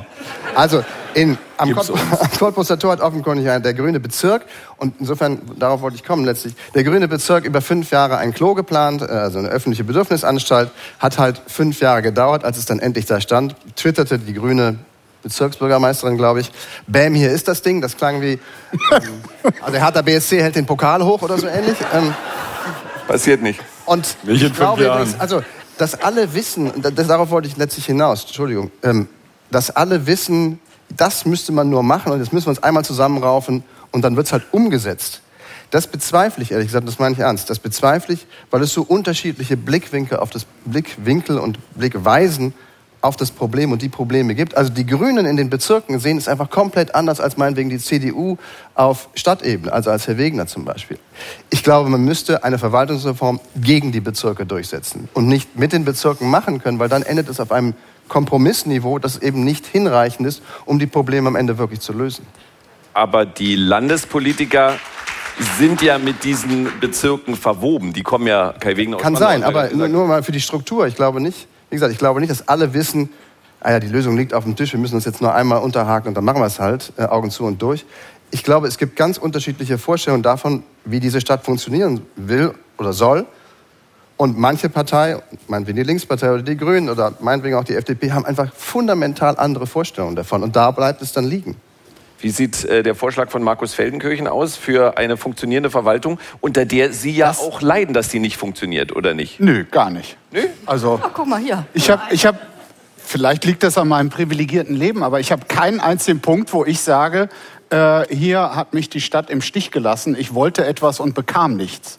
Das mag sein, wenn ich mal wieder ein Auto hätte, dass das, das ein Problem ist, irgendwie da die, die zuständige Genehmigung oder Parkplatzschein oder sowas zu bekommen. Aber solange man nichts von der Stadt will, finde ich, kann man. Da ist was dran. Da ist was dran. kann man hier sehr, sehr gut leben. Und das ist allerdings. Nein, also ich glaube, so, so geht es äh, vielen, die tatsächlich eher auf der privilegierteren Seite sind. Und aber da, wo es quasi Verwaltung unterstützend, hilfend, fördernd eigentlich ähm, aktiv sein sollte, wenn es da dann äh, Riesenprobleme, Unprofessionalität, Gelder falsch umgeleitet gibt, dann ist das natürlich ein, ein riesiges Problem. Deshalb kann ich aus meinem eigenen Alltag tatsächlich nicht zu diesem großen Gejammer beitragen, registriere aber sehr offen und ähm, welche Defizite es da gibt. Darüber hinaus, also ich bin kein Experte für Verwaltungsreformen und das sollen bitte äh, Experten, das würde ich mir hier nicht anmaßen. Was mir trotzdem fehlt und wo ich glaube, wo es wirklich ein äh, noch Potenzial für alle Parteien gäbe, wenn sie in der Lage wären, eine Zukunftsvision für Berlin zu beschreiben, die vielleicht Lust macht, alle auch in den Bezirken auch in den Verwaltungen alle Mitgenossinnen oder Mit-Christdemokraten äh, sich dahinter zu versammeln. Was ist denn, wofür soll Berlin denn zum Beispiel in zehn Jahren in der Welt richtig bekannt sein, beliebt sein, geliebt werden? Das, das, das sind doch solche Visionen, die man, die ich von Politik immer erwarte und die hier in dieser bräsigen Bezirkslastigkeit komplett äh, fehlen. So, das, wir haben doch Berghain. Aber Entschuldigung. Ja, schon viel geliebt. Hajo Schumacher und dann Iris Seiram. Ich glaube, das ist ein sehr Prenzlauer Bergblick. Da wohne ich, ja. Ganz viele Menschen, ganz viele Menschen, die nicht in Berlin wohnen, würden wahnsinnig gerne hierher kommen. Also die Sogwirkung dieser Stadt auch international ist gigantisch. Gerade bei jungen Leuten immer noch. Erstens. Zweitens, was Lösungen angeht. Es gibt einmal die große Lösung. Stichwort Verfassungskonvent. Wir wollen also das reparieren, was vor über 100 Jahren als 59 Einzelgemeinden zu Groß-Berlin zusammengeflanscht wurden, was da an Fehlern gemacht worden ist. Einer dieser Fehler war, den Bezirken ganz viel Macht zu geben. Das ist seitdem nicht repariert worden. Verfassungskonvent bedeutet in den nächsten Jahren bestimmt werden schlaue Menschen sich irgendetwas ausdenken, was dann nicht umgesetzt wird. Damit kann man die nächsten zehn Jahre trefflich ver vertrödeln also diese, dieser Mythos, wir brauchen die große Lösung, halte ich für völlig realitätsfremd. Was ich spannend fände, wäre, wenn man die, die zwölf Bezirke, die wir in Berlin haben, in einen Wettbewerb schicken würde. Also wer hat am wenigsten Müll, wer hat die besten Schulen? Also dieses Vergleichsranking, was, was Nikolaus Blome gerade sagte, äh, wo wir immer in, in Bildungsfragen mit Bremen uns den letzten Platz teilen. Warum spielen wir nicht viel klarer die Bezirke gegeneinander in so einer Liga? Dann sieht man auch viel eher, wo die Missstände sind und wie sie zu beheben sind. So, also so ein, okay, danke, ich merke, vielen Dank für die für die allgemeine Zustimmung. Ich, ich aber nicht, Vergleichbarkeit ist in Berlin nicht so im Trend. Ja, ja also ich, ich so weiß nicht, ob das, ob das, im Radio zu hören war, aber es gab weitestgehend Genöle. So kann man ja, ich, ich, ich, möchte auch Rheinländer sein. Dann würde ich das jetzt. Ihre Seiram dazu. Nö, ich finde ich find wirklich, dass Berlin da eigentlich auf einem guten Weg ist, wenn sie es hinbekommen, diese, diese. Also jetzt mal ganz ehrlich, Berlin. Wo jetzt genau? Weg, wirklich. Was die Verwaltung betrifft, ist Berlin auf einem Moment, guten Weg. Moment, Moment, Moment. Also es können, wenn, wenn, es, wenn es dazu dazu kommt, dass man wirklich dieses Zuständigkeitswirrwarr mal entflechtet und wenn man das mal ordentlich regelt, wie es andere Bundesländer auch hinbekommen haben, dann glaube ich, könnte, könnte Berlin, also könnten viele Probleme behoben werden. Es gibt aber ein paar Sachen, die haben nichts mit Verwaltungsreform zu tun, die haben auch nichts damit zu tun, wer wo was den Müll wegholt, sondern die wirklich einfach in, in jeder Großstadt ähm, sichtbar sind. Das ist wirklich, wie wir, wie gehen wir mit, mit, ähm, mit Jugendlichen aus, aus с ähm, sozial schwachen Haushalten um? Wie gehen wir damit um, dass äh, wirklich immer mehr Menschen nach Berlin wollen und zwar eben auch solche, die sehr, sehr viel Hilfe brauchen? Und ähm, das, das sind eigentlich so die Fragen, die mir unterm Nagel brennen. Mir ist es ehrlich gesagt ziemlich mumpe, ob jetzt, äh, ob jetzt die BSR da den Müll abholt oder äh, eine andere Organisation da. Das ja, ist mir ehrlich gesagt, ja, ja, genau, ja, genau, genau.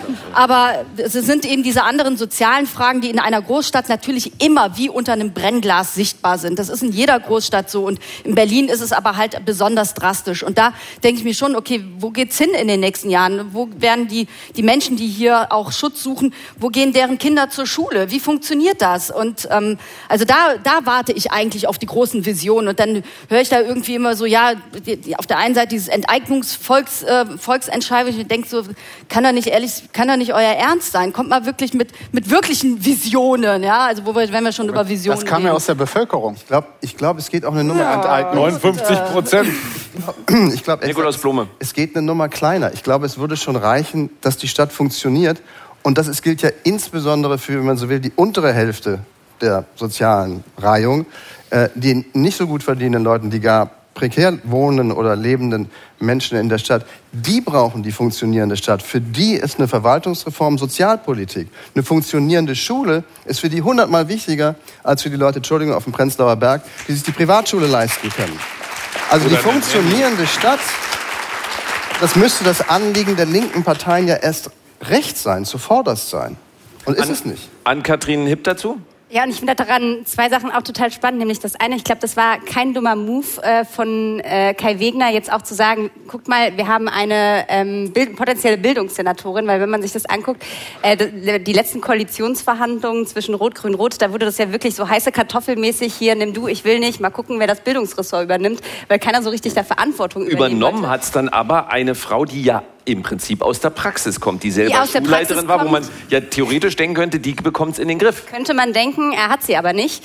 Ähm, und ich glaube, dass das wirklich ein großes Problem ist, weil, also, wenn wir uns SPD, da, da steht, steckt quasi auch in der DNA irgendwo drinne dieses sozialdemokratische Versprechen, jeder kann alles schaffen, egal wo du herkommst, du kannst ganz nach oben. Und dann guckt man sich irgendwie dieses äh, Bildungsressort an, was seit, ich weiß es nicht, 195 Jahren SPD besetzt ist und sie kriegen es einfach nicht hin. Sie versuchen es dann vielleicht noch mal irgendwo loszuwerden, aber es passiert einfach nichts und da muss man auch ehrlich gesagt sagen, da scheitert die SPD an sich selbst.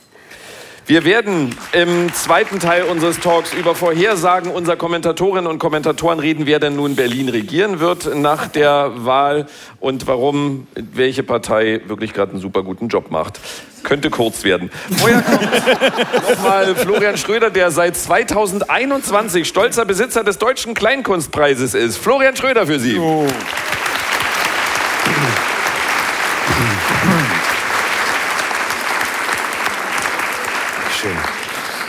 Meine Damen und Herren, Sie haben das mitbekommen. äh, In diesen Stunden hat Hans-Georg Maaßen gesagt, nein, ich bleibe in der CDU. Man wollte ihn loswerden, also Friedrich Merz will ihn loswerden, weil Merz sagt, der Maaßen ist voll, meine sehr verehrten Damen und Herren, es reicht. Man muss dazu sagen, es ist jetzt keine ganz aktuelle Debatte in der Union, die läuft schon länger, aber sie ist jetzt nochmal neu aktuell geworden und zwar, weil Hans-Georg Maaßen gewarnt hat vor eliminatorischem Rassismus gegen Weiße. Also die weiße Bevölkerung wird ausgetauscht, da kommt der Araber und schön ist Schluss mit lustig. ne? Das wollte er in etwa sagen. Und ich dachte, okay, Hans-Georg Maaßen ist gegen Rassismus. Das allein ist schon mal eine Nachricht. Ja? Seit wann ist er dagegen? Sonst war er immer dafür. Aber wenn es gegen Weiße geht, dann ist er plötzlich dagegen. Jetzt muss man sagen, warum muss Maaßen erst jetzt aus der Union angeblich raus? Ähm, schließlich ist er ja schon seit zehn Jahren verhaltensauffällig und auch das tausendjährige Reich war nach zwölf Jahren vorbei. Insofern könnte es ihm auch langsam mal an den Kragen gehen. Jetzt ist Folgendes. Hans-Georg Maaßen äh, ist ein Mann, der wirklich Sätze gesagt hat, die unglaublich waren. Der, also der erste war äh, hier mit, mit, der, mit der Zuwanderung, äh, also dass nur die kommen, die wir nicht brauchen können. Äh, dann hat er gesagt, äh, dass aus der Ukraine nur äh, Sozialtouristen kommen. Und dann kam noch diese, diese letzte Aussage, ähm, was war es nochmal, das mit dem, ähm, genau, mit den, mit den kleinen Paschas. Nein, das war alles von Friedrich Merz. Kann es sein, dass Merz einfach nur der einzige Populist in der Union sein will und bei Hans-Georg Maaßen den größten Konkurrenten sieht? Kann das sein? Kann das sein? Nur so ein Tipp. Ich meine, seit 2019 diskutiert die Union über HGM, Hans-Georg Maaßen. Zuerst hieß es 2019, er passe nicht mehr zur Union. 2021 hieß es, er habe jetzt aber wirklich alle Grenzen überschritten. Und äh, dann fand äh, der Spiegel noch raus, dass er neuerdings spricht von schleichendem Hereinwachsen in den Sozialismus. Und ich dachte, ja, das ist natürlich die größte Gefahr in Europa momentan, der Sozialismus. Wenn man nach Italien, nach Ungarn oder nach Polen guckt, da sieht man, Karl Marx wird dort wieder auferstehen. Ja, ja, ich finde, Hans-Georg Maaßen sollte sich zusammentun mit ähm, Boris Palmer, Sarah Wagenknecht und Thilo Sarrazin. Und alle drei gründen zusammen die Wirre Union. Ja? Weil das sind vier.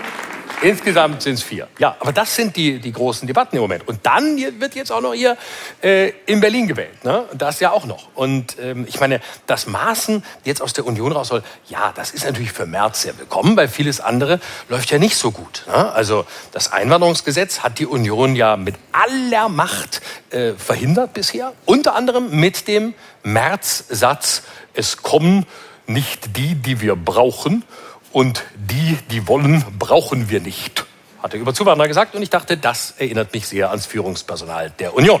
Ja.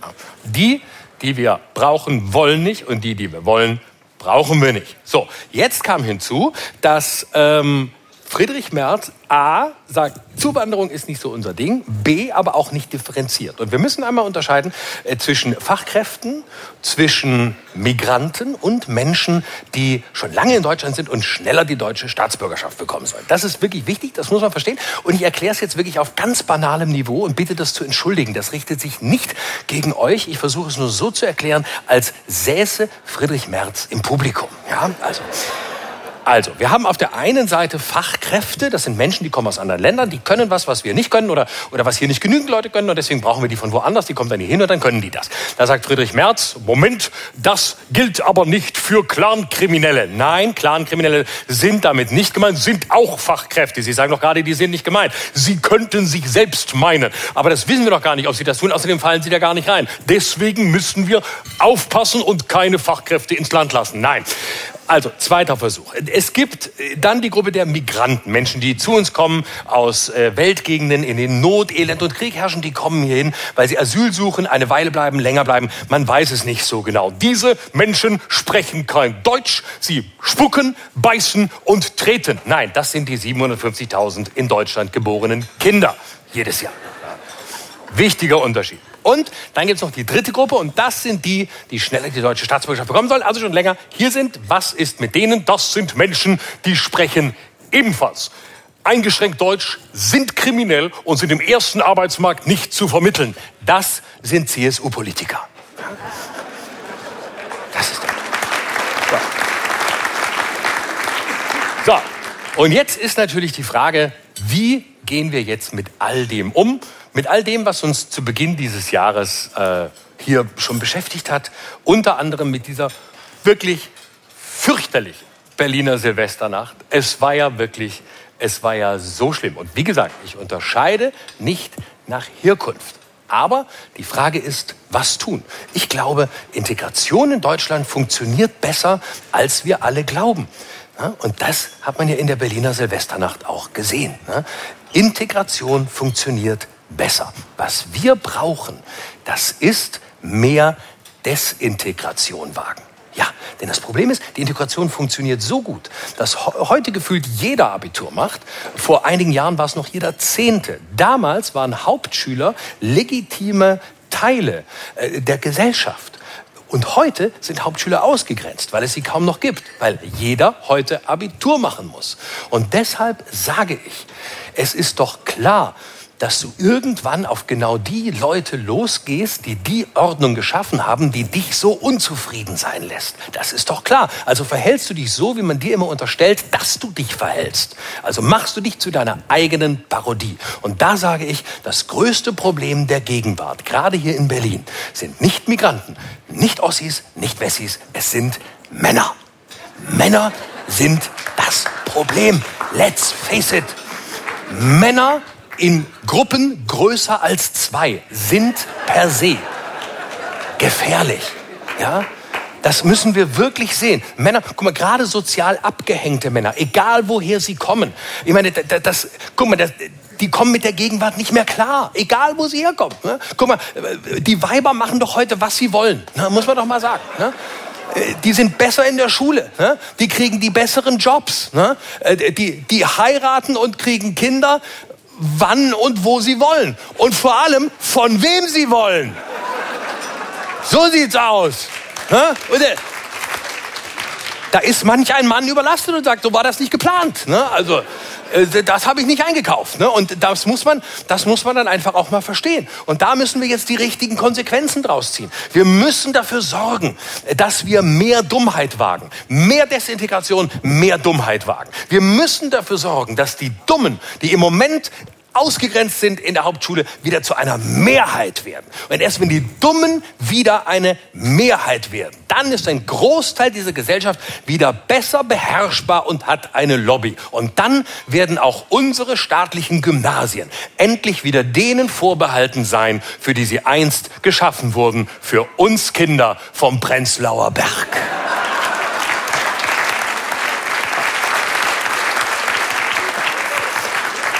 Ja, und in diesem Sinne, ich freue mich. Es wird gewählt am 12. Februar. Es wird schön. Äh, auch die regierende Bürgermeisterin Franziska Giffey ist ja sehr motiviert. Sie möchte es unbedingt wieder schaffen. Man spürt es richtig. Ich möchte weitermachen, ich möchte weitermachen. Ich möchte auf jeden Fall Bürgermeisterin von Berlin bleiben. Die Jarasch darf es nicht werden. Damit wieder alles zur Fußgängerzone, das lasse ich nicht zu. Ja gut, aber wenn Sie jetzt schon regierende Bürgermeisterin bleiben wollen, was wünschen Sie sich denn für ein Ergebnis? Mir ist das Ergebnis egal. Hauptsache, ich kann bleiben, solange es nicht das gleiche Ergebnis ist wie beim letzten Mal. Sonst stünde die Wahl unter Plagiatsverdacht und das wäre nicht schön. Ja, aber man fragt sich ja schon, was kann jetzt alles schiefgehen am 12. Februar? Es kann eigentlich nichts schiefgehen, denn am 12. Februar ist ausnahmsweise kein Marathon in Berlin. Stattdessen stehen wir vier Tage vor der Berlinale. Gut möglich also, dass viele Wahlzettel als Abstimmungszettel für den goldenen Bären missbraucht werden. Das macht uns aber nichts. Dann muss eben der Berliner Bürgermeister werden, der dann den goldenen Bären gewonnen hat und die Hauptrolle gespielt hat. Ich danke Ihnen.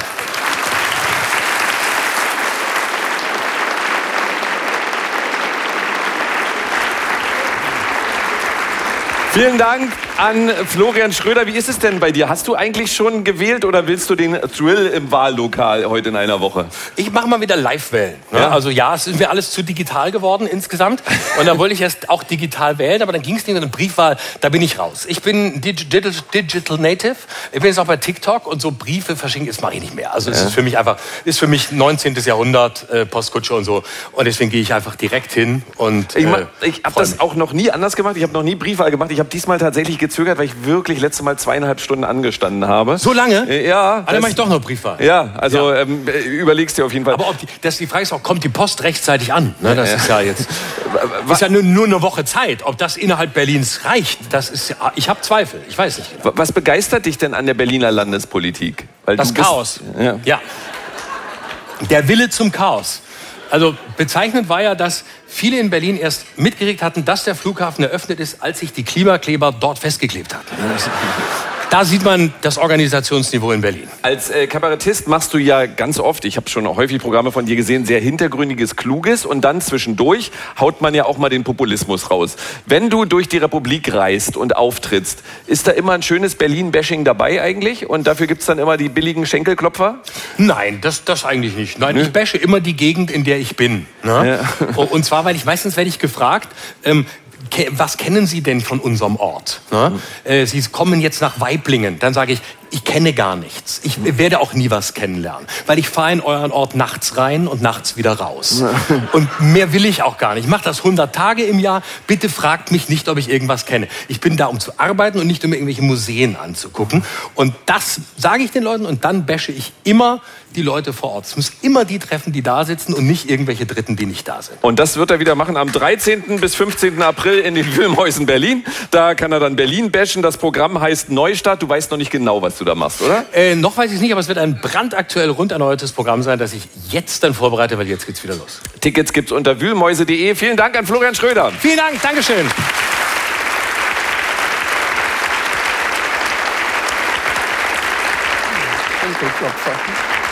Und jetzt ist wieder Zeit für unsere Kommentatorinnen und Kommentatoren. Ich freue mich also wieder auf Ann-Kathrin Hipp vom Tagesspiegel, auf Iris Seiram aus dem ARD Hauptstadtstudio, auf Nikolaus Blome von RTL NTV, auf Markus Feldenkirchen vom Spiegel und auf Hajo Schumacher von der Funke Mediengruppe.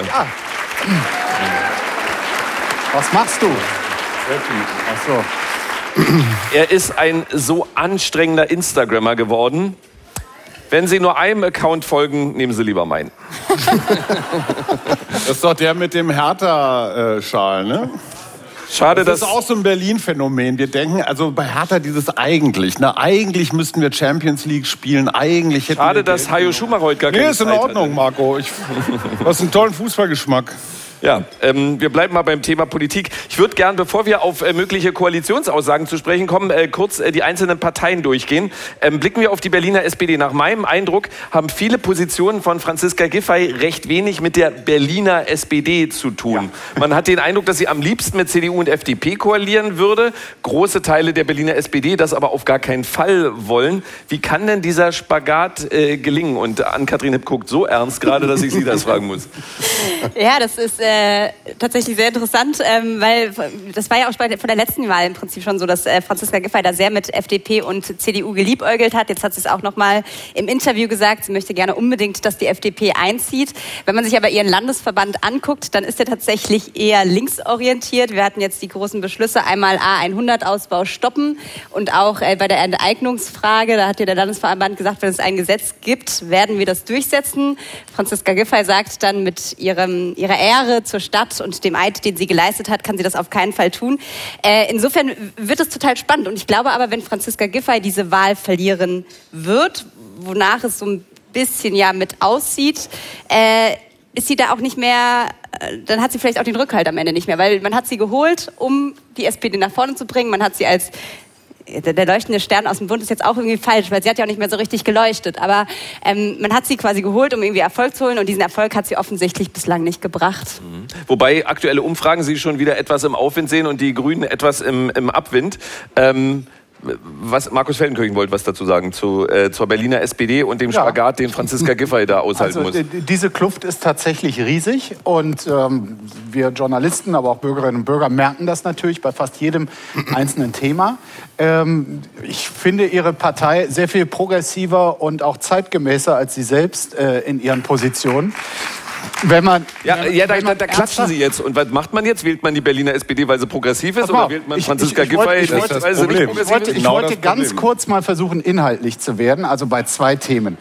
Äh, ich probiere es mal. Bei dem schon angesprochenen äh, Autobahnausbau.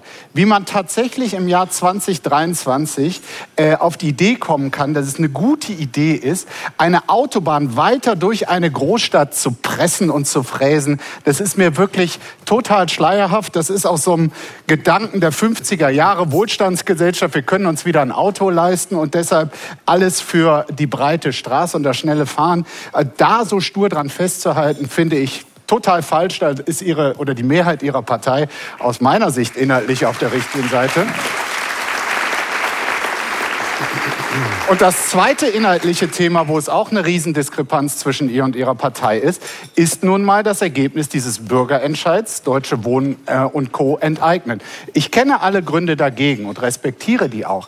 Aber das war eine breite gesellschaftliche Debatte. Am Ende gab es eine Abstimmung, es gab eine hohe Wahlbeteiligung und eine klare Mehrheit dafür. Und wenn eine regierende Bürgermeisterin, deren Partei dieses Grundanliegen unterstützt, sich dann hinstellt und alles so quasi so tut, um diese Sache zu torpedieren und den, den Mehrheitsbeschluss zu ignorieren, dann finde ich das inhaltlich auch total falsch. Mhm. Es gibt doch die Kommission. Ähm, wir ich bleibe an dem Thema dran. Nur ein kleiner Einwurf. Es hatte sich in einer ähnlichen Volksentscheid die Mehrheit für die Offenhaltung des Flughafen Tegels ausgesprochen.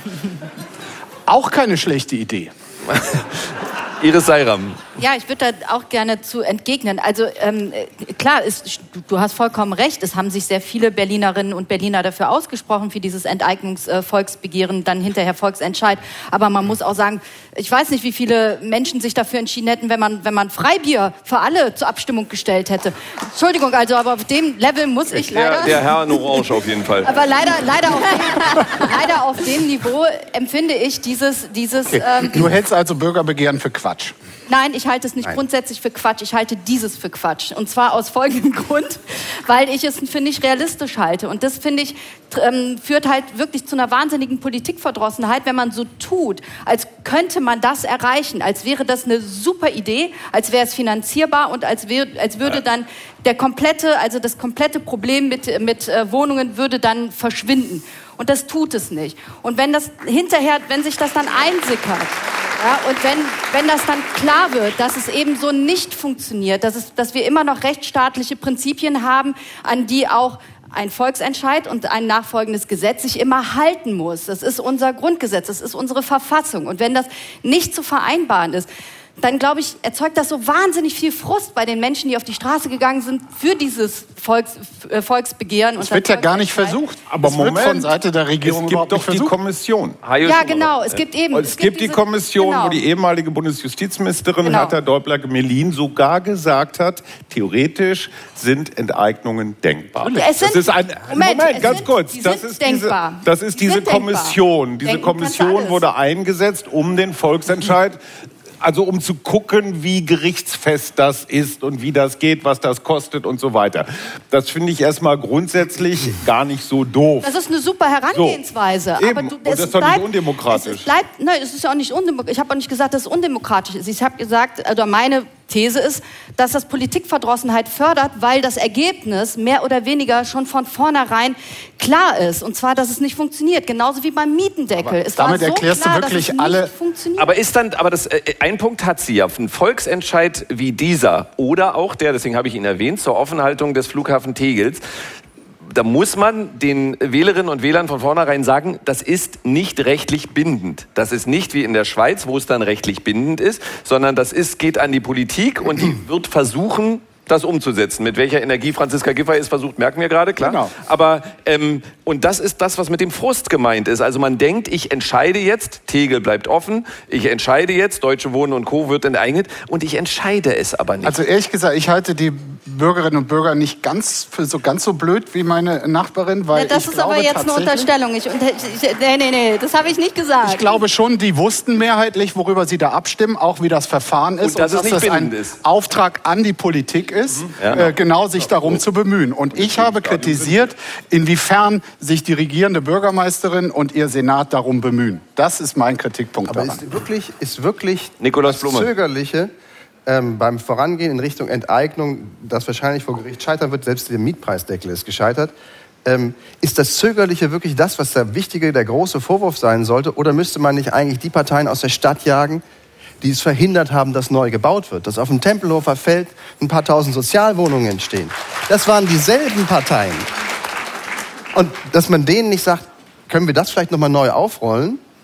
zehn Jahre später, keine Ahnung, wie lange das jetzt schon her ist, um jetzt mal schnell Wohnungen von städtischer Seite her aus zu bauen, wenn schon der größte Wohnungsbaukonzern hier nicht mehr bauen will, aus welchen Gründen auch immer. An- Dann könnte ja die Stadt einspringen und auf diesem Feld bauen. Und dann würden die Leute mal sehen, okay, wir können jetzt noch in 17 Kommissionen mit Hertha, Däubler, Melin diskutieren, wie das so weitergehen wird. Oder wir bauen halt mal ein paar Sozialwohnungen auf dem Feld, das da frei ist. Das Einzige, was da steigt, sind die Drachen. Ja, äh, aber Herr Blume, Einzige ist, dass er keine Sozialwohnung bauen will, weil im Moment niemand bauen will. Nikolaus Blume, Nein, die Stadt könnte da bauen, Aber Herr Blume- wenn sie ihren eigenen Beschluss rückgängig machen würde, die Brache komplett liegen Ja, zu lassen. Nikolaus Und das Blume, sind, Entschuldigung, die Grünen gewesen. Sie argumentieren dafür etwas, ähm, was ja durchaus, da haben Sie ja durchaus einen Punkt. Das Danke. Volk hat aber anders entschieden. Was machen wir denn jetzt? Sie wollten weder das Tempelhofer Feld bebauen, egal Also wenn Sie jetzt- was Sie wenn Sie- aus Kleinmachnow dazu sagen. Also die, die Mehrheit hat ja anders entschieden. Neun, Neuansiedlung von Kleinmachnow. Also wenn, in wie wäre es denn mit dem Volksentscheid? Mit dem Volksentscheid wollt ihr Sozialwohnungen, Ja, ja, oder nein? Ich glaube, es Aufbau. gäbe eine Mehrheit für Sozialwohnungen in der Stadt, gebaut von der Stadt, oder? Das ist halt Politik, mal das zu machen, was wirklich Not tut und was vielleicht dann auch eine Mehrheit trifft, anstatt sich hinter einem Beschluss von vor X Jahren zu verstecken, ähm, wo die Wohnungsnot vielleicht noch nicht so dringend war. Ich weiß es nicht, aber An Kathrin Hipp dazu, Soll das ich immer noch so zu der angesprochenen Verkehrspolitik von äh, Markus Feldenkirchen.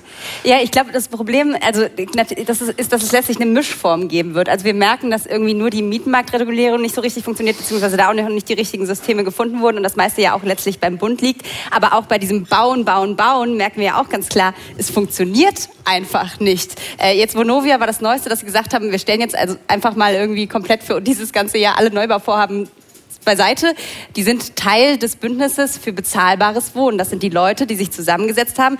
Man hat, die hatten schon Schwierigkeiten, überhaupt ein freiwilliges Papier zu unterzeichnen, wo wirklich nichts Bindendes drinsteht, sondern einfach nur mal, was man versucht zu machen. Da gab es schon Schwierigkeiten. Und jetzt ist eine dieser tragenden Firmen sagt, wir bauen dieses Jahr gar nicht mehr. Und man, keiner stellt das irgendwie in Frage. Was macht das eigentlich mit diesem Wohnungsbündnis? Was passiert eigentlich damit? Es sollten 20.000 Wohnungen im Jahr gebaut werden. Dieses Jahr hat man mit Ach und Krach 16.000 geschafft. Und wir merken, es wird einfach alles wahnsinnig teuer. Durch den Ukraine-Krieg und so weiter sind die Rohstoffe gestiegen, äh, die Rohstoffpreise gestiegen. Wir merken, es gibt eigentlich nicht mehr genug Personal, dass das Ganze auf die... Also es wird einfach nicht mehr gebaut, weil es sich auch nicht mehr rentiert. Und da können wir noch so oft rufen, bauen, bauen, bauen. Solange nicht gebaut wird, werden wir dieses Problem hier weiterhin haben. Und es ist kein Berliner Phänomen. Ja, auch Markus Söder hat seine Neubaupläne, aber sowas von mehr als krachend verfehlt. Ja, also dagegen ist Berlin richtig, richtig Granaten. Die- die Bundesbauministerin Ja, also. Bauen ist oder nicht bauen ist keine Berliner Krankheit.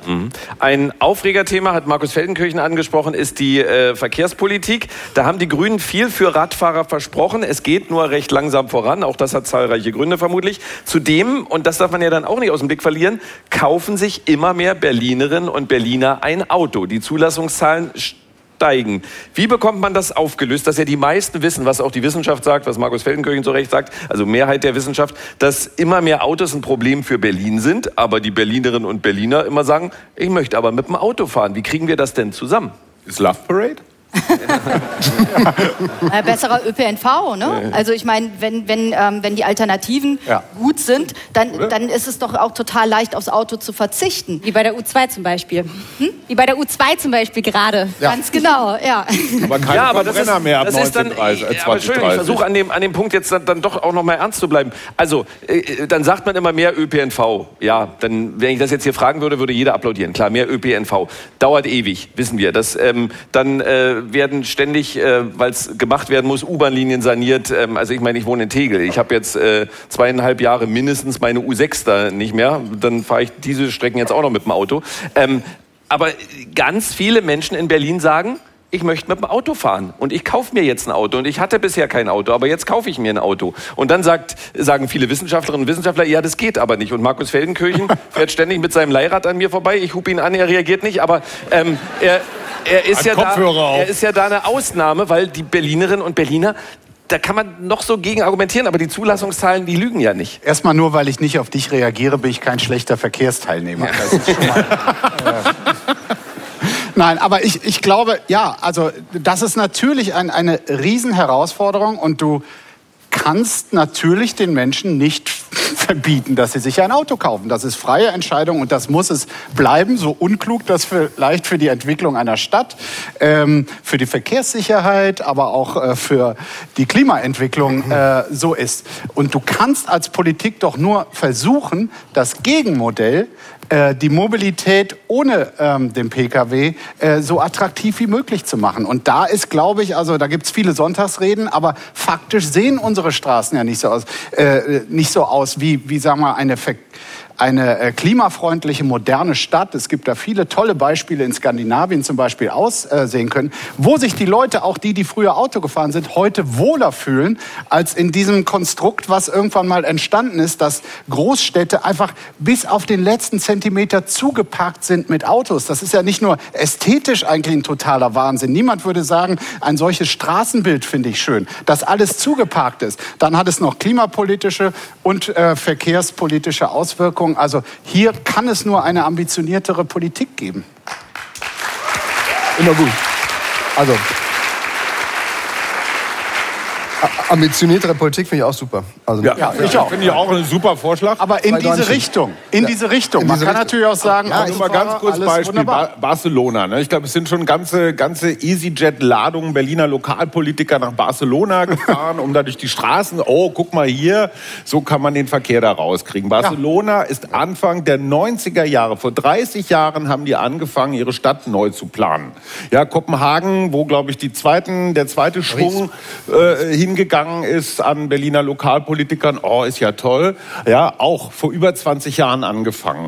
Diese Verteilungskämpfe gab es da auch überall. Da waren auch die Autofahrer. So, dann sind wir wieder bei dem Thema entschlossene Politik. So, wir versuchen jetzt im Gräfekiez zum Beispiel so ein kleines Barcelona mal auszuprobieren. Da muss man da 300 Meter laufen, weil das Auto im Parkhaus steht. Und es sieht nicht aus wie Barcelona. Und das Wetter ist auch schlechter. Ja, aber halt 30 Jahre danach. Und wir rennen immer auch dieser Verzögerung hinterher. Und worüber wir nie reden, aber sparen bis es quietscht, hat natürlich ganz viele der Probleme, mit denen wir heute zu tun haben, ob das Wohnungsbau, ob das, ich meine, der Finanzsenator hieß Sarrazin, der vom regierenden Bürgermeister Wowereit angewiesen war, alles zu verbimmeln, was es an öffentlichen Wohnungen billig zu verbimmeln gibt. Ja? Heute verkaufen wir für einen zehnfachen Preis den Scheiß wieder zurück. Das heißt, wir bezahlen jetzt auch für die damals sparen, bis es quietscht gemachten Fehler. Ja. Ja, aber Warum Berlin haben wir eine gespart, dass es damals. Weil ich Berlin glaube, es auch eine in einer CD anderen Situation. Ich in einer. CDU-geführten Regierung äh, die Landesbank einfach uns mal 60 Milliarden Schulden präsentiert. Nur mal so. Da- so und- das heißt, wir rennen immer irgendwas hinterher, was wir vor vielen Jahren angerichtet haben. Probleme werden aber aktuell immer mehr.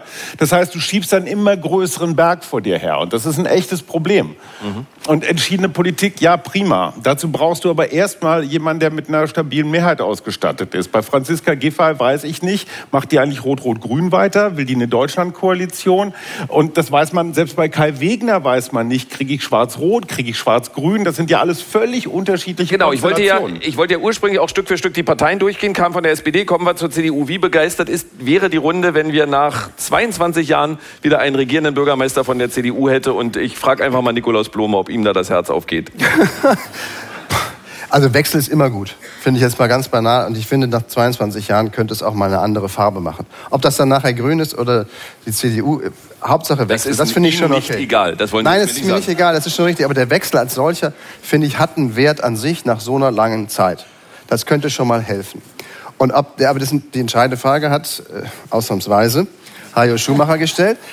Mit welcher Mehrheit reagiert dann meinetwegen Herr Wegner?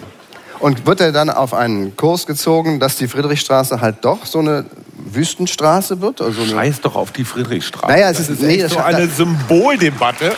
Interessiert kein Menschen. Interessiert kein Menschen. Also, okay, die, die Ostberliner Hauptverkehrsstraße interessiert keinen Menschen. Da muss man aber tief in ah, West-Berlin wohnen. Mann, ey, Berlin hat andere Probleme als die Friedrichstraße. Ja, ob wir die jetzt vier Wochen aufmachen oder nicht, das ist eine reine Symboldebatte. Aber das muss man dazu naja. auch sagen. Berlin hat andere Probleme, aber hat gerade zwei Frauen, die Bürgermeisterin werden wollen, beziehungsweise bleiben wollen und sich mit großen, großen Tönen um die Friedrichstraße kümmern und mit der beschäftigen. Also Damit so stellt man automatisch dann auch die Qualifikationsfrage. So, so ja, das wollte ich mal äh, sagen. Vielen Dank dafür. Ähm, und wenn, wenn die Friedrichstraße ein Problem ist, dann ja offenkundig, weil Frau Jarasch eins draus gemacht hat. Ja, also ja. man hätte es ja auch einfach so lassen können, dann fahren da halt Autos. Ja, das, warum das hat Wegner drei Prozent dazugekriegt und Sie drei verloren? Deswegen. Das war die Antwort von Nikolaus Blumer auf die Frage, ob wir mal einen CDU-Bürgermeister ja. gebrauchen könnten. Ja, ja, habe ich verstanden. Ähm, Friedrichstraße. Dann, dann, kommen wir bei, zu den Grünen. Äh, da scheint es ähnlich zu laufen wie bei der Wahl 2021. Sie sind in Umfragen erfolgreich und dann macht ja Bettina Jarasch Wahlkampf und dann geht's äh, runter. Ähm, bei der aktuellen Umfrage liegen Sie nur noch auf Platz 3 bei rund 18 Prozent. Äh, was machen Jarasch und die Berliner Grünen denn falsch? Wer möchte? Also Vielleicht Iris Seiram. Fang an und du kannst ja dann ergänzen. Dann. Ähm, also ich, ich weiß nicht, ob es wirklich nur die Berliner Grünen sind, die hier so wahnsinnig viele Fehler machen oder ob es an Bettina Jarasch, an der Figur liegt, äh, die, glaube ich, vielen Berlinerinnen und Berlinern immer noch nicht so richtig bekannt ist. Ähm, oder ob das nicht eher Sachen sind, die auch, ähm, also der Bundestrend, der da so ein bisschen mit reinspielt. Es gibt ja schließlich äh, doch äh, Ereignisse außerhalb ähm, der Berliner Politik, die, die ähm, für, für grüne Wählerinnen und Wähler ja durchaus auch relevant sind. Und das ist einmal eben das, was in Lützerath passiert ist und das ist einmal, sind vielleicht eben auch die Waffenlieferungen an die Ukraine. Also auch wenn die Umfragen ähm, doch eine deutliche Mehrheit für die Waffenlieferungen ähm, zeigen, ähm, kann ich mir vorstellen, dass es den einen oder anderen grünen Wähler gibt, der doch da äh, Schwierigkeiten mit hat. Erklärt nicht, warum sich das wiederholt, was vor anderthalb Jahren passiert ist. Das, ja. ja. oder, oder ich meine, einer von der CDU hat es irgendwie auch so nett formuliert, vielleicht sind jetzt auch gerade die grünen Wähler im Skiurlaub oder auf Bali. Ich, ne, man weiß es nicht. Es sind halt tatsächlich ja auch Umfragen. Ähm, man weiß nicht, was dann tatsächlich nächste Woche... Also, ich kann sie. Ne? Ja, okay. Dann, Nein. Ich würde nämlich dem, glaube ich, äh, insofern widersprechen, dass ich glaube, dass das Problem, warum die Grünen in Berlin nicht erfolgreich ist, ganz allein ein Problem der Berliner Grünen ist. Also zum einen, Bettina Jarasch ist, glaube ich, wirklich ähm, jemand, der wurde oder sie wurde ausgewählt, wenn wir uns an den vergangenen Wahlkampf erinnern, als jemand, der möglich nicht auffällt. Also ich glaube, da wurde einfach der ganze Lebenslauf, alles, was Bettina Jarasch in ihrem Leben gemacht hat, wurde gescannt. Hauptsache niemand, der irgendwie. Pannen hat, wie das bei Annalena Baerbock dann ja noch passiert ist. Äh, und die war einfach clean, sauber, die war unauffällig und die konnte man dann. Sie sollte der, nichts kaputt machen. Sie sollte nichts kaputt machen. Die sollte einfach da mitschwimmen und irgendwie so im Ziel angetuckert kommen. Und, ähm, Angetrieben werden. Getrieben werden, ja. ja. So totes jetzt, Holz. Ja, das gut. ist natürlich ein Problem. Oh. Das, oh. Dazu möchte ich wieder sagen, ich möchte jetzt nicht bei Facebook lesen, was da auf Radio 1 oder im RBB gesagt wurde. Das war Hajo Schumacher von der Was denn, was denn, was denn? Entschuldigung, mitgegangen, mitgefangen. Naja, und jetzt, jetzt hat sie halt, jetzt ist sie weiterhin diese eher unscheinbare Person, die eben nicht mehr die Bundesgrünen im Rücken hat und äh, fällt halt auch einfach nicht weiter auf. Und wenn sie mit was gerade auffällt, dann ist es die Friedrichstraße, die wir eben schon gehört haben, oder es sind die Grünen, die sagen, wir wollen in der Elisabethaue keine Neubauten haben, wenn die ganze Stadt schreit, Hilfe, Hilfe, wir brauchen Wohnungen. Ja. Und ich glaube, das ist einfach ein wahnsinniges Problem, dass man die Menschen gerade nicht da abholt, wo sie es eigentlich brauchen. Riesen Ich verfasste glaube, Chance auch. ich, gla- ich glaube, die zehn besten Nikolaus Blome und dann die, Markus zehn, die zehn besten Geschichten, die man halt, wenn man äh, Florian Schröder das Programm schreiben müsste, über Berlin zu erzählen wären, haben als Hauptrolle immer die Grünen. Das ist, glaube ich, das Problem. Also bis hin zurück, wir erinnern uns zu Corona-Zeiten, als die Gesundheitsämter so völlig überlastet schienen. Und dann die, die grün geführten Bezirke in Berlin sagten, nee, wir wollen aber niemanden von der Bundeswehr haben, weil das ist militaristisch. Die kommen womöglich in Uniform und machen dann und helfen uns. Und das geht ja nun gar nicht. Wir führen ja keinen Krieg gegen die Bevölkerung. Die hatten halt eine Vollmeise. So, Entschuldigung. Das war nun wiederum Nikolaus Blome von NTV RTL. Also ausfällig. 1-1. Ich wollte, ich, wir wollten nur mal was für den Rundfunkrat machen. Ja, genau. Mal richtig am Montag. Ja. Stimmt, wir haben beim RBB ja gerade nicht genug zu tun. Ja, genau. Ah, Markus Feldenkirchen zu den Grünen und warum in den Umfragen es kaum hat der Wahlkampf begonnen, wieder etwas abwärts geht. Also ich kenne mich null aus bei den Berliner Grünen, aber das, was Ann-Kathrin Hipp gerade gesagt hat, wie das Rekrutierungsverfahren des Spitzenpersonals da gelaufen ist, bitte nicht auffallen. Da muss man sagen, das Ziel wurde erreicht. Bis heute. Bis heute, und das ist natürlich das Dilemma, was für eine Riesenchance für die Grünen eigentlich. In Berlin mit ihrer Sicht, wie moderne Stadtplanung eigentlich gehen sollte. Also die waren nicht nur da in Barcelona, sondern in Kopenhagen. Ich glaube, die haben das eigentlich auch verinnerlicht. So, und das ist deshalb eine Riesenchance hier in, in Berlin, äh, die regierende Bürgermeisterin oder den Bürgermeister zu stellen. Und da muss man doch alles für tun. Aber nein, es war eine Kompromisskandidatin, auch um innerparteiliche Streitigkeiten irgendwie auszutarieren. Und so wird man eben nicht äh, regierende Bürgermeisterin. Und das auch zu Recht. Also das, das, das ist so. Außerdem gibt es halt auch so einen Konflikt. Also soweit, soweit ich das mitkriege, gibt es diese durchaus öffentlichkeitswirksame letzte Generation, die einfach das Thema Klima ganz wichtig finden. Zu deren Befriedung ist unter anderem auch dieser Friedrichstraßenstand äh, vollzogen worden. Auch dieses Versprechen, keine Verbrenner mehr ab äh, 2030, was auch so sozialpolitisch nicht so richtig zu Ende gedacht ist. Ähm, und wenn ich aber dieses eine Prozent junger Klimaaktivisten zu meiner Partei locken will, damit die nicht irgendwelche Klimalisten wählen, verprelle ich auf der anderen Seite so den eher bürgerlichen Grünen, der sagt, jetzt reicht's aber. Und das ist genau wie bei Franziska Giffey, dieses man weiß nicht so richtig, was man kriegt. Am Ende, und das stimmt bei den Umfragen, bin ich total bei Markus, fragen sich die Berlinerinnen und Berliner, wollen wir von Be Bettina Jarasch als regierender Bürgermeisterin regiert werden? Und die aktuellen Zahlen sprechen eine klare Sprache. Das erklärt aber nicht, warum die so verloren haben. Ne? Also weil Jarasch ist ja jetzt schon seit zwei Jahren da am Start. Also das erklärt Ja, weil diese nicht, Frage zum das so Wahltag her immer virulenter wird. In den Wochen davor denkt man sich noch dieses, jenes und am Ende stellst du dir die Frage, wer, von wem will ich regiert werden? Richtung Wahltag gucken alle immer dann mehr aufs Personal, ist auch mein Eindruck. Ähm, dann kommen wir noch zur Linkspartei. Zuletzt habe ich häufig die Aussage gehört, der Klaus Lederer ist ein guter Kultursenator, aber den Rest der Linken kenne ich nicht und wähle ich nicht. Äh, in den Umfragen Also liegt Katja Kipping sollte man da vielleicht nicht ganz in den vergessen, Umfragen liegt oder? die Linkspartei mit 12 Prozent auch gerade hinter ihrem letzten Wahlergebnis. Wozu braucht Berlin die Linke? Du guckst mich schon wieder so an. oh, Markus Feldenkirchen hat Ja, aber genau. reagiert. Dachte- Dank. Naja, wenn die SPD unter Franziska Giffey quasi das Sozialdemokratische vernachlässigt, braucht es eine linke Partei. Also ich finde, da gibt es durchaus... Ähm, da gibt es durchaus äh, Potenzial. Umso tragischer, dass sie das offenbar nicht ausnutzen. Äh, ich kann es mir vor allem so erklären, dass sie einfach auch schon zu lange dabei sind. Teil dieser, also SPD und Grüne haben zwar ein paar mehr Prozentpunkte, aber ähm, zu sehr Teil dieser Dreier, äh, zu langen Teil dieser Dreier Schicksalsgemeinschaft sind, dass man, dass da einfach kein Spirit, kein Momentum mehr draus entsteht. Wobei ich tatsächlich irgendwie die, die, die Arbeit der beiden, äh, zumindest von zwei der Senatoren und Senatorinnen, Frau Kipping und äh, Herrn Lederer, für professionell und angemessen halte. Ich finde, ähm,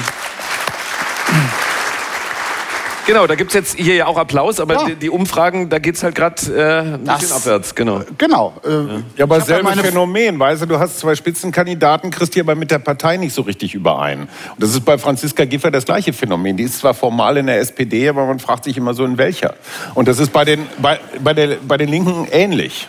Und vielleicht spielt da tatsächlich auch die Bundesebene wieder eine Rolle und die Russlandpolitik, weil ich kann mir gut auch vorstellen, dass die ein oder anderen sagen, die Linke ist für mich dadurch unwählbar geworden, auch wenn ich Klaus Lederer irgendwie ganz sympathisch finde. ja. Dann äh, kommen wir, zwei Parteien sind noch offen, von denen, die im Abgeordnetenhaus vertreten sind. Die AfD legt in Umfragen gegenüber der letzten Wahl zu. Auch da die Frage, warum? Ja, die sammeln, die sammeln natürlich jetzt äh, doch die Menschen ein, die sich äh, bei den anderen Parteien nicht, äh, nicht, nicht mehr wiederfinden. Also man hat diesen Effekt ja ganz häufig. Also äh, nach, der, nach 2015 äh, gab es ja sehr viel Zuspruch. Dann äh, die, die Corona-Politik, ähm, da waren, war die AfD im Abgeordnetenhaus ja auch immer eine Partei, die äh, sehr, sehr äh, doch die, die ähm, diejenigen aufgesammelt haben, äh, die sich mit den Maßnahmen, äh, die unzufrieden waren, ähm, die halt auch die Gefahr halt für sich selber als nicht so groß gesehen haben. Und jetzt hat, haben wir halt da auch wieder äh, die Frage, also das Thema Ukraine. Da ist die AfD auch, glaube ich, ähm, weil man sieht ja auch, wie, wie stark die in Ostdeutschland sind. Sie sind fast überall zweistellig.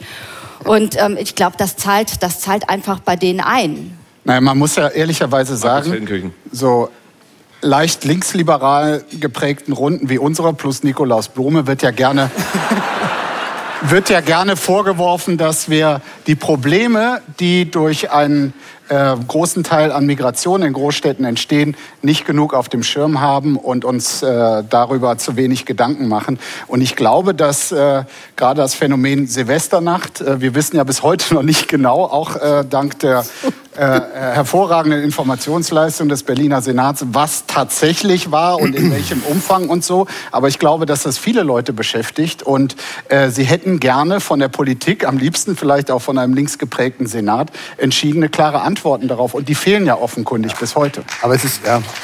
Ich finde, das, das, das, Schlimme, das Schlimme ist doch, dass die einzig, also bedauerlicherweise, zutiefst bedauerlicherweise, ist die AfD die Protestpartei, die man halt wählen geht, wenn es einem hier steht.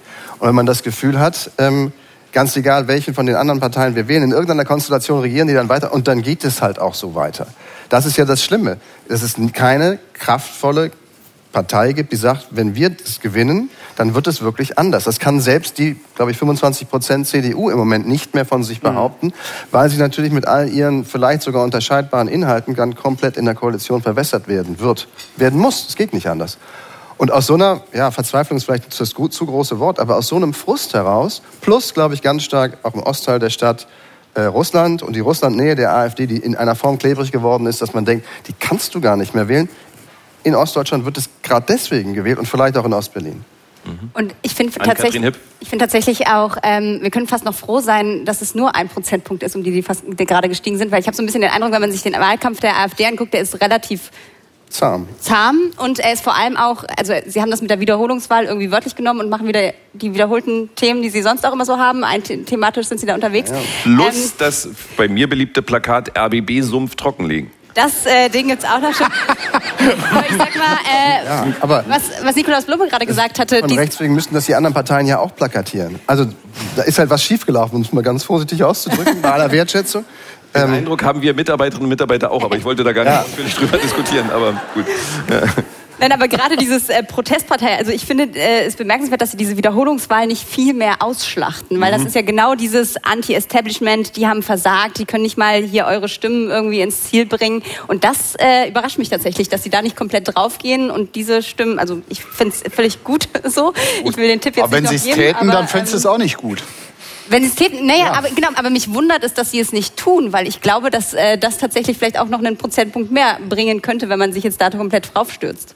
Und dann kommen wir noch zur FDP und Sebastian Schaja. Da ist übrigens ein ähnliches Phänomen. Man kennt Sebastian Schaja möglicherweise, aber sonst niemanden aus der Berliner FDP, weitestgehend würde ich Ist sagen. das nicht der CDU-Generalsekretär? Das ist Sein Das ist der Bruder Mario, genau. Ähm, Franziska Giffey hat gesagt, äh, sie wünscht sich, dass die FDP ins Abgeordnetenhaus Völlig einzieht. selbstlos. Ja, völlig, selbstlos, klar. völlig Nee, Aber wofür brauchen wir die Berliner FDP im Abgeordnetenhaus, um diese Aussage von Franziska Giffey jetzt hier in die Runde zu tragen?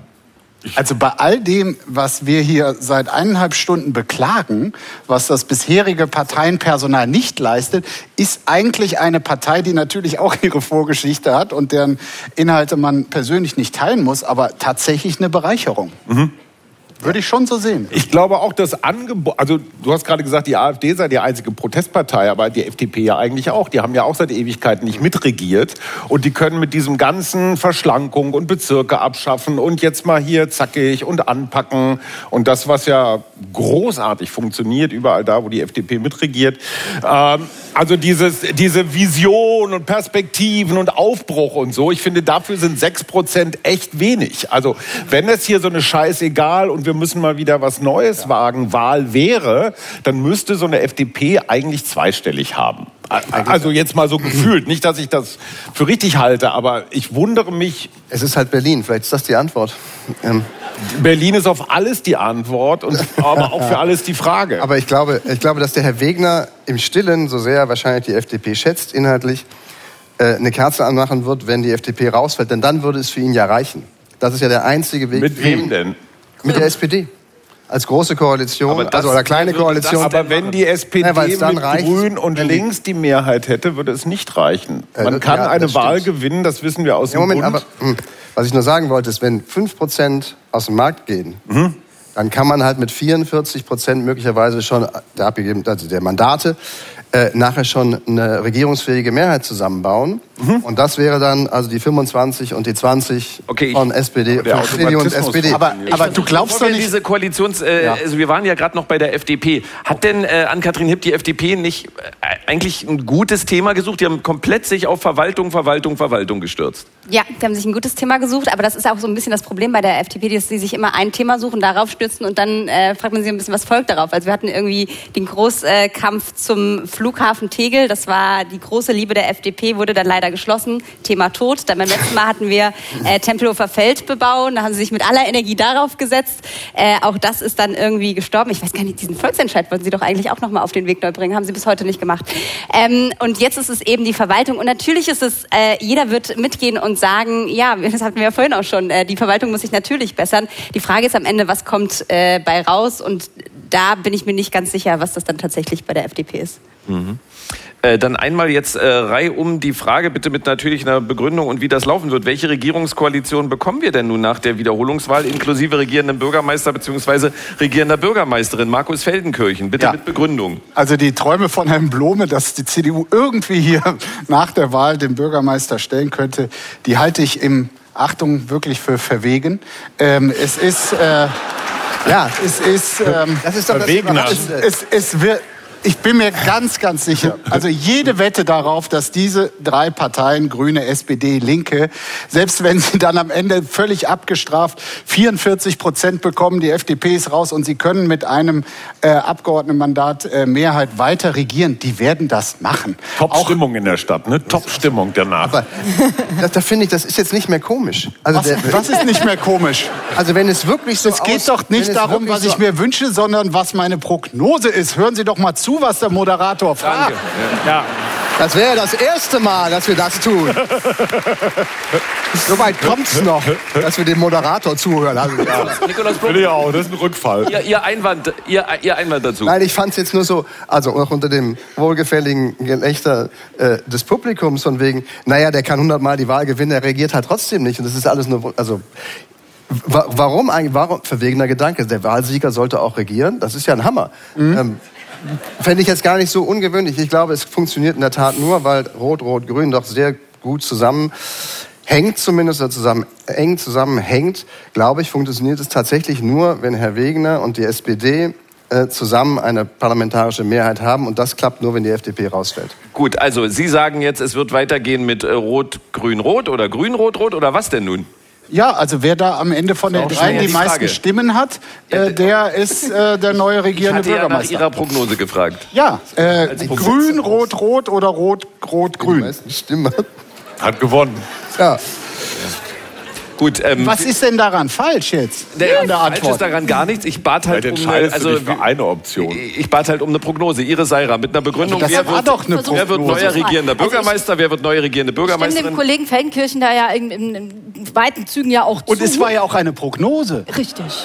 Ich- denke, ich wage aber noch eine etwas, ich, ich gehe ein bisschen weiter. Ich Ja. würde sagen, es bleibt genauso, wie es ist. Okay. Deswegen, ich würde nämlich auch sagen, Herr Blume, es tut mir... es Also mit Franziska Giffey als Franziska, Bürgermeisterin. Sie, sie bleibt da und äh, auch äh, Kai, Kai Wegner ist ein König ohne Land oder wie eine Kollegin jetzt gerade getitelt hat, auch wenn er gewinnt.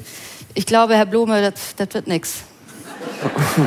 Es- Also hier ist die Prognose. als wäre das jetzt mit mein, also wie gesagt, ich, dann bin ich jetzt der Einzige, der offenkundig die These vertritt, sehr steil, ver- wirklich verwegener Gedanke, der Wahlsieger sollte regieren. Okay, wenn wir, wenn wir jetzt alle im Saal schon der Meinung sind, ich scheiße auf den Wahlsieger, Entschuldigung, das ist Entschuldigung, Helmut. Kohl hat auch mal eine Bundestagswahl gewonnen und ist in die Opposition gegangen, Also- weil eine gewisse FDP Da- gesagt hat, wir gehen mit, mit Also der darum geht es ja. Vor allem, er muss ja jemanden finden, der es mit ihm macht. Das So ist ja das sieht's Problem. aus. Und warum sollte Frau Giffey sich unter ihm, wenn sie, wenn sie Bürgermeisterin bleiben kann, wieso sollte sie dann unter Herrn Wegner Innensenatorin Ja, werden? das ist oder eine berechtigte Frage. Eine? Antwort könnte sein, weil sie halt 5%, wenn es denn so kommt, 5 Prozentpunkte weniger hat. Als Gut, äh, ich versuche es weiter an Katrin Hipp. Ähm, welche Koalition bekommen wir? Wer wird regierende Bürgermeisterin? Vielen Dank übrigens im Gegensatz zu Markus Feldenkirchen. Vielen Dank an Iris äh, Seiram, dass Sie das so gut beantwortet hat. Hörst du nicht Die Kollegin zu? ist noch neu. Ist Er spielt euch gegeneinander aus, glaube ich. Ähm, Ja, Entschuldigung, dann muss ich doch noch mal. Wer regiert denn Berlin? Wer ist denn Bürgermeisterin oder Bürgermeister nach der Wahl? Es kommt, es kommt dir drauf nicht an. auf die Koalition an, sondern auf den auf, äh, auf den beides. Das ist ja Person an der rot, Spitze. Grün, rot ist oder grün, rot, rot. Ja, also dann glaube ich, äh, SPD stellt die regierende Bürgermeisterin. Dann äh, regieren die zusammen mit den Grünen und der Linkspartei. Vielen Dank Gerne. an Katrin Hipp. Ja, ich glaube, die Runde geht jetzt relativ äh, langweilig weiter, sondern zumindest bis hierhin. Ich glaube auch, Es dass kommt noch Blume. Franziska, äh, dass Franziska Giffey äh, uns wieder regieren wird. Es sei denn, und das halte ich durchaus auch für eine Option, wenn auch nicht für die realistische, die FDP bleibt wirklich draußen, dann glaube ich, dass Schwarz-Grün auch noch mal eine Option werden wird. schwarz-grün. Ja, das ist viel Oh, realistischer. Geraune. Mit Frau Jarasch. Ja, aber das Seid ist doch tatsächlich viel, wenn man schon dieses verwegene Szenario aufmacht. Das ist viel realistischer, als wenn die SPD, wenn sie stärkste Kraft von den drei Linken wäre, dann darauf verzichtet, die regierende Bürgermeisterin zu stellen, dann eher die zweitplatzierten Grünen, die sich überlegen können, mache ich jetzt wieder weiter mit diesem grün-grün, ro- grün-rot-roten Was Bündnis, würde die was uns grüne nicht so wirklich genutzt hat. Oder aber gehen wir als Juniorpartner mit der schwarz CDU, wo sie vielleicht inhaltlich sogar noch mehr bekommen. Das Mhm. ist realistischer. Träum Nikolaus weiter. Blome, Ihre, Ihre Prognose und ich werfe mal in den Raum, es ist ja auch noch möglich, dass die SPD äh, die CDU überholt und dann möglicherweise in diese Koalition äh, geht mit CDU und FDP. Das wäre ja auch noch eine Option. Also ich persönlich glaube nicht, dass die SPD das noch schafft. Wenn es so käme, hätten Sie vermutlich recht. Dann würde es diese, wie heißt das, Deutschland-Koalition geben oder so ähnlich wie das heißt. Ähm, ich glaube, dass meine Prognose ist tatsächlich, dass es saulange dauern wird, bis Herr Wegner erkennt, die Rot-Rot-Grünen machen weiter. Na, so einfach ist das nicht. Ich glaube, es kommt Sind ganz wir jetzt schon bei Ihrer Prognose oder bei der Antwort auf Nikolaus Blome? Nee, das ist die Antwort auf Nikolaus Blome. Es- Der Unterschied ist doch, landet die SPD womöglich auf Platz drei oder irgendwo unter 20 Prozent, dann führt kein Weg für Franziska Giffey an einem Rücktritt vorbei, weil, sorry, ich habe als regierende Bürgermeisterin nicht die Bestätigung bekommen. Ich sag nur mal so 19,8 Prozent oder so. Sorry, da kann man, das kann man wirklich beim besten Willen nicht als, als Sieg verkaufen. So, dann nur mal angenommen, Kai Wegner landet irgendwo in der 28 Prozent Region, dass man wirklich einen sehr, sehr großen Abstand hat, dann wird der öffentliche Druck, und zwar im Sinne von Blome, so sein. Es kann nicht sein, dass der überragende, in dem Fall Wahlgewinner, ich, ich rede theoretisch, weiß. dass der jetzt hier gar nicht zum. Zuge kommt. Das heißt, er wird auf jeden Fall das Mandat für Verhandlungen kriegen und, und, und. Die SPD wird dabei sein, sich selbst zu zerlegen. Franziska Giffey nimmt erstmal eine Auszeit und wartet drauf, bis Olaf Scholz wieder eine Frau zum Regieren braucht. Und äh, so, da gibt's ja eine Anschlussverwendung. So, wenn jetzt aber Wenn jetzt aber 25 Prozent Wegner, 23,8 Prozent SPD, kann Franziska Giffey sagen, trotz widrigster Umstände habe ich das Wahlergebnis fast. Also ich habe eigentlich jetzt auch so eine Art Regierungsbildungsauftrag wieder erhalten. Und dann kommt das Markus-Feldenkirchen-Szenario. Das heißt, es kommt ganz entscheidend darauf an, wo landet die regierende Bürgermeisterin am nächsten Sonntag. Das ist die entscheidende Frage. Lässt sich das noch so als halbwegs Erfolg verkaufen oder komplett nicht? Und die Prognose dazu, wie wird's kommen? Ja. Oh. Du kommst hier nicht weg. Ja. Also ich finde es erstens mal sehr problematisch, dass die OSZE davon absieht, Wahlbeobachter zu schicken. Das äh, macht mir... Naja, sorry, das war in dieser Woche Der war, Meldung. aber, der war aber auch, der lag die ganze Zeit auf dem Elfer. Ja, aber man Der muss ihn auch bis zum Schluss Zeit- warm halten. Ja, Ja, ja ich habe wirklich mehrfach Und ähm, mich zurückgehalten. tja, Also, das gibt's doch nicht. Derjenige, der seit zehn Minuten drüber nachdenken konnte, nach welche, welche Prognose es Ja, gibt, der macht ja eine rhetorische Pause. das? Wahnsinn. Was ist das? also aus Unterhaltungsgründen fände ich schon Kai Wegner als regierender Bürgermeister schon... Also ich glaube, dann hätten wir wieder viel zu schreiben. Und ähm, das, was, was. Mit wem? Danke an Tipp. Danke.